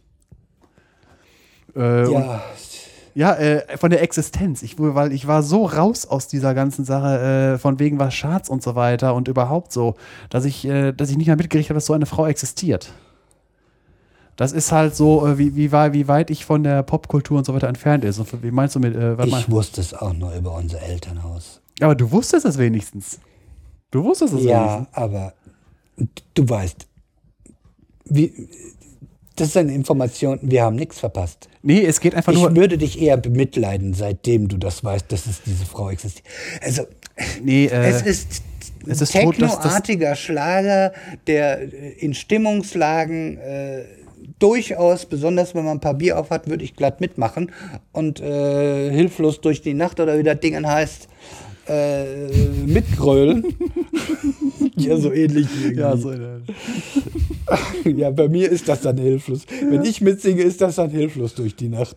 Definitiv. Äh, kann man ja alles machen und jeder soll auch seinen eigenen Geschmack haben. Äh, was soll's? Äh, nee, äh, Schlager. Das, gerade der heutige Schlager, tut mir leid. Das ist. Das stimmt ich- natürlich. Wenn ich mir, wenn ich mir diese Liste hier 30 Jahre deutsche äh, Singlecharts da, äh, die mittlerweile 40 Jahre heißen müsste, so alt ist das schon, äh, da haben durchaus ein paar alte Schlager, also das, was wirklich damals Schlager war, haben bei mir Sternchen gekriegt, ein oder zwei oder sonst irgendwie sowas. Teilweise, weil ich sie gut finde, teilweise, weil Erinnerungen dranhängen. Ja. Aber teilweise auch, weil, weil, weil ich sie gut finde. Ich habe eine Zeit lang äh, mobile Diskothek und DJ gemacht. Und äh, wenn ich äh, hier Kegelclub-Damen äh, Musik machen musste, dann habe ich das immer Schmerzensgeld genannt. Das, was ich gekriegt habe. Weil da musste ich den ganzen Schlagerscheiß. Sorry. Also, ist meine Sache. Ne? Ich, ich sag Schla Schlagerscheiß weitestgehend dazu. Weil es ist einfach auch billig gemacht. Wer, wer sich ein bisschen mehr Mühe gibt, der ist ja auch sofort. Also ich würde niemals gegen, ach, wer ist denn jetzt letztens gestorben hier, der, aber bitte mit Sahne und in diesem äh, Ja. ehrenwerten Haus. Ja, ich weiß, Ja. ich komme jetzt auch nicht auf den Namen. Das, das, das ist ja schon fast Liedermacher. Ja. Äh, gehörte auch zum Schlager. Äh, ihr, ihr, ihr wisst wahrscheinlich, wie er heißt. Ich komme gerade nicht drauf. Und ich habe auch damals durchaus Roland Kaiser gespielt. Es glaubt, es geht schon wieder los. Und Das kann man Frauen sich wollen anhören, immer, ja. Ja, oder aber bitte mit äh, Sahne, die Dinger sind auch gut gewesen. Und der hat ja auch durchaus kritische Ge- Dinger Ja. dabei gehabt. Der hat sich wenigstens ein bisschen Mühe gegeben. Oder was weiß ich, auch sowas, was, was auch verschrien war, was ja sozusagen, naja, als einfacher Pop galt. Ähm, ach, Abenteuerland pur. Ja, läuft übrigens auf WDR 4 jetzt auch ziemlich Ja. häufig. Ist nicht unbedingt jetzt das, das höchste der Gefühle, aber man, das Lied, immer wenn sie diesen Tango hört, vergisst sie die Zeit. Ja. Wie sie jetzt lebt, ist weit, weit entfernt, wie ein längst vergehender, vergangener Stern, keine Ahnung, vergangene Zeit, glaube ich. Äh, da wird halt von einer Oma erzählt, die ihren Tango drauf tut und ihr Mann ist schon gestorben und mit dem hat sie diesen Tango. Das, das ist doch mal was. Ja, pur. Das ist letztendlich auch ein Liebeslied, aber endlich mal eine ganz andere Ecke. ja, in der Beziehung muss ich pur wirklich sagen, also von der Texte her und teilweise auch von der Musik mag ich die. Hängen auch Erinnerungen dran, deswegen auch. Ja, so, auch so eine andere Ecke, jetzt sind wir hier in der Allgemeinen, aber abschweifen ist okay. Äh, Wieso, wir sind doch eigentlich durch mit den wichtigen Themen. ja, richtig, aber wir sind noch am Labern. Äh, sowas wie, ich finde die Scheiße, äh, was die da gemacht haben und besonders was die danach für eine Show abgezogen haben, Tic-Tac-Toe. Genau, ja, ne? ja. Aber warum? Ja, Äh, das Lied Warum äh, über, über Drogengeschichte, das war in dem Sinne auch, au- ich, ich habe das denen abgenommen, das war authentisch. ja. Das habe ich wiederum gut gefunden. Egal wie ich jetzt die Musikrichtung finde, das fand ich einfach klasse. Also immer wenn, wenn man sich einer ein bisschen mehr Mühe macht und nicht einfach nur für die Masse irgendwie was bastelt, aller, ja, also äh, die Hasskappe schlechthin, äh, Modern Talking. Ein Lied klingt wie das andere. Mehr als fünf Sätze ist, äh, glaube ich, zu viel für diese Lieder. Äh, ich glaube, die liegen eher darunter. Keine Ahnung, ich habe es nicht gezählt. Äh, ja. Ja, ich, ich gönne denen das Geld. Das haben viele Leute gekauft. Aber billig war das trotzdem. Die Leute bekommen die Musik, die sie verdient haben, so in der Art. Ihr, die, die, die, das Fernsehprogramm und genauso die Musik, die mehrfach gekauft wird. Wenn, wenn alle Leute sich geniale Konzeptalben aller frühe, frühe, frühe endenden Genesis-Zeit kaufen würden, dann gäb's die heute auch. Ich meine, es gibt ein paar Das gibt's in, ne? sagen wir es mal so, die alten Dinger Aber so richtig, noch. sie kommen nicht in die richtigen Charts rein. Die alten Stars schaffen es noch wegen, weil, weil wir, in Anführungsstrichen, wir alte Säcke, also ich ja mehr wie du, äh, sich das dann noch kaufen. Äh, Und vielleicht finden, finden sie auch ein paar Fans unter den jüngeren Leuten. Die können sozusagen auch auf eine Fanbase noch ein bisschen zurückgreifen. Äh. Aber dass jetzt irgendwas Neues kommt, das so man mal ein Lied macht, was irgendwie auch 8, 10, 12 Minuten lang geht oder so. Das ist die große Ausnahme. Warte mal ab, warte mal ab. Ich habe auch noch andere Alben vorzustellen. Ja, aber äh, letztendlich weißt du ganz genau, und du bist auch in der Nische. Ja, sehr. Ne? Das ist nicht das, was besonders hier die sehr Besten aus, haben wir hier gerade durchgeackert. Ne? Ich bin, ich bin ja Die teilweise. bringen das nicht. Und das, das, das, das kommt auch nicht in die Charts. Das wird auch nicht äh, bei, bei Albumcharts, wo ja ein bisschen besser ist als die Singles. Äh, sowas kommt dann kaum nach vorne. Ja. Und das war in den 70er, 80er Jahren, waren Platten in den Top 10. Die waren klasse. Äh, du musst bedenken, ich höre teilweise sogar in der Nische der Nische. Ja, ja, sicher. Das passt Das, ja. das war jetzt gerade. wir machen das, Podcast. das, das war Das jetzt. soll ja auch alles Ja. Nische sein. Ja, das Und war da ja- wir Wissenschaft machen, sind wir auch die Nische der Nische. Das passt doch alles. Nee, Blind Guardian ist dagegen Pop. Also, was ich sonst höre. Ja. Ja, dann wisst ihr, was noch da auf euch zukommt. ja. Äh, wie lange? Wir sind, wir sind schon lange dran, glaube ich. Ne? Äh, vorne steht eine 2. Ja, ich hatte auf zwei Stunden getippt. Ach, Junge. Ja, gut. Schön. Ich habe gesagt, ich weiß nicht, wie lange das dauern wird. Und jetzt ist es so, wie es ist.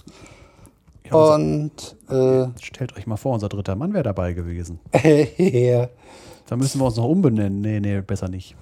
äh, ja äh, sagen wir mal so, äh, die Analogie wäre da. Ja. Lass mal. Äh, sollen wir demnächst bringen, wenn wir zu dritt sind. Ne? Ja. Eine Hausaufgabe zu Hause, für zu Hause, was wird Was, das wohl was, sein? was? Ja, genau. Man kann es im Logo wiedererkennen.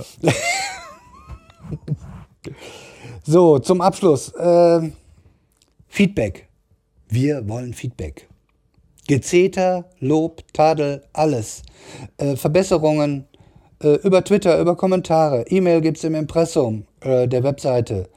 Äh, wir wollen wissen, war das so gut? Natürlich werden wir es nie allen recht machen können, weil dafür sind die Geschmäcker einfach zu verschieden. Aber äh, wir möchten schon wissen, wie die, die, die sich jetzt diese guten zwei Stunden angetan haben, wie die das finden, äh, was, was ihnen vielleicht vorschwebt oder äh, einfach nur Input erstmal. Dann können wir uns immer noch überlegen, wie wir damit umgehen, ob wir äh, darauf eingehen oder ob das einfach nicht das ist, was wir machen wollen. Wenn einer meint, äh, wir sollten Mode besprechen, dann haben wir darüber nochmal äh, wenig Ahnung. Ne? Also auch, auch Vorschläge für die nächste Sendung. Immer her damit und Fragen und ich, ich weiß nicht, äh, am Anfang wird das ja äh, uns wahrscheinlich, wahrscheinlich noch nicht erschlagen und irgendwann wird es dann wie bei anderen Sendungen so sein, dass man halt alles, äh, nicht alles unterbringen kann. So ist das dann halt, ne? Aber ansonsten wir sind glücklich um, um jedes Feedback, um, um jede Reaktion, um auch mal, äh, damit wir hier nicht in der Luft hängen, damit wir wissen, wo, wo, wo, wo wir dran sind. Äh, was ihr halt, die euch das jetzt hier angetan haben, äh, wie, wie ihr das findet. Äh, Und, und ja, das war mir wichtig äh, unterzubringen und als Aufforderung, dass äh, das muss nicht viel Arbeit sein. Äh, auf Twitter geht es ganz einfach, aber nicht jeder, der ist auf Twitter und die Kommentare sind auch total einfach. Und das müssen, da, da muss jetzt keine Abhandlung kommen. Reichen auch ein paar Zeilen. Ne? Also dann als Ankündigung, äh, die Internetseite wird noch ausgebaut, da kommt noch mehr. Da werden auch noch ein paar Podcasts empfohlen. Und müssen wir mal gucken. Wir, wir müssen unbedingt, das hast du noch nicht, ne? Was? Äh, den, den RSS-Feed als zum Kopieren. Weil, so, weil ja. dieser Abonnierdingsbums funktioniert ja doch nicht überall. Anscheinend. Ja, gut. Hat mal. nichts mit den Leuten zu tun, die das gemacht haben. Die haben eine, eine Top-Arbeit gemacht. Ja. Hut, Äh, Chapeau, wunderbar, dass es das gibt. Aber nicht alle Player und alle äh, Ebenen scheint es irgendwie hundertprozentig Das noch ist, die zu das ist die gleiche Sache wie mit den äh, Grafikkartentreibern für irgendwelche Spiele und so weiter. Man entwickelt ein Spiel, das auf den 170.000 verschiedenen Grafikkarten, äh, die irgendwo auf dem PC-Markt sind, irgendwie laufen muss. Und das von den 170.000, dass da mal 1000 hinten runterfallen, das kann passieren. Aber 169.000 Punkte, da kann man den Entwicklern keinen Vorwurf machen von dem Spiel. Ja, nur wirklich. Also, nur wir sollten es halt dabei tun, ne? Aber Ja. das, das machen wir die nächsten Tage, beziehungsweise Ja. da für den Kladderadatsch ist das Sven zuständig. Ah, Ah, da freiwillig. Ja, da hat man leider, den, ja, sehr freiwillig, da hat man den Bock zum Gärtner gemacht. Ja, du, wir haben nur Böcke. Das ist das Problem. Das ist das Problem. Beziehungsweise wir hätten jemanden, aber der ist dummerweise ein einarmiger Tapezierer. Ja, ja, genau. Das ist das Problem. Hier, hier sind die beiden, die den Luxus der Zeit haben. Da ist jemand mit Familie und noch mehr. Ja, so. Ich glaube, wir haben alles untergebracht. Es war wirklich viel. So kam es mir jedenfalls auch vor. Also wenn ich jetzt selber nur Hörer wäre, ich hätte gedacht, ach du heiliger Strohsack. Ich würde das gleich nochmal zurückspulen und nochmal von vorne hören. Ne? Macht ihr doch auch. Ja.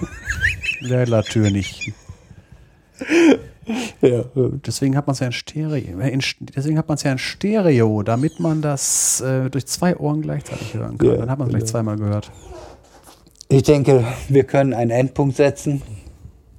Wir haben, also eine Stunde sollte es, hatte ich mir vorgenommen, mindestens werden. Jetzt sind es gut zwei Stunden geworden. Ja, das Plan soll ist übererfüllt. Ja, äh, keine Ahnung, was die Zukunft bringt. Äh, wir wissen auch nicht, weil, wann sich das beim Uli ändert und so. Und äh, wann wir das nächste Mal, ob wir nur zu zweit weiterhin erstmal sind oder ob sich bis dahin das geändert hat. Wann wir wiederkommen, wissen wir alles nicht. Also äh, äh, Fanartige, wann kommt ihr endlich? Äh, äh, nehmen wir äh, liebevoll zur Kenntnis. Aber Ja, es kann auch mal einen Monat oder zwei dauern, das wissen wir nicht genau. Wir wollen, ne? mal Sowas hoffen, da, wir wollen mal hoffen, dass es heißt, wann kommt ihr wieder als, ah, zum Glück halten die die Klappe. genau. Also lieber das, lieber, lieber wird gedrängelt, auch, auch wenn wir da ja bei anderen Podcasts äh, auch Sachen gehört haben, die vielleicht nicht, nicht so schön sind oder eine, eine starke Erwartungshaltung war. Naja, also, das wäre ein Luxusproblem. Ne? Und dann, dann, dann muss man auch einfach sagen, gut, wer da irgendwie meint, er müsste da auch äh, groß sagen, ihr habt aber jetzt jede Woche zu kommen. Also wir sowieso nicht. Das könnt ihr euch schon mal von der Backe schmieren. Das machen wir auf gar keinen Fall. Das, das kostet nämlich ein bisschen Zeit, das Ganze zusammenzutragen. Selbst wenn wir einiges davon schon wissen. Ja, viel Gelaber, Ende kriegen wir hier nicht hin. Ja. Würden wir einfach mal sagen, äh, tschüss. ja, Und du auch. ja, natürlich. Bis gleich, wie ich immer zu sagen pflege. Das Ja. sage ich übrigens immer. Egal, ob ich jetzt wirklich bis gleich meine oder ob jemand eine Reise zum Mars antritt. äh, ist Hausslang geworden. Ich habe das auch übernommen. Und dann machen wir jetzt einfach mal die Klappen dicht. Tschüss. Bis gleich.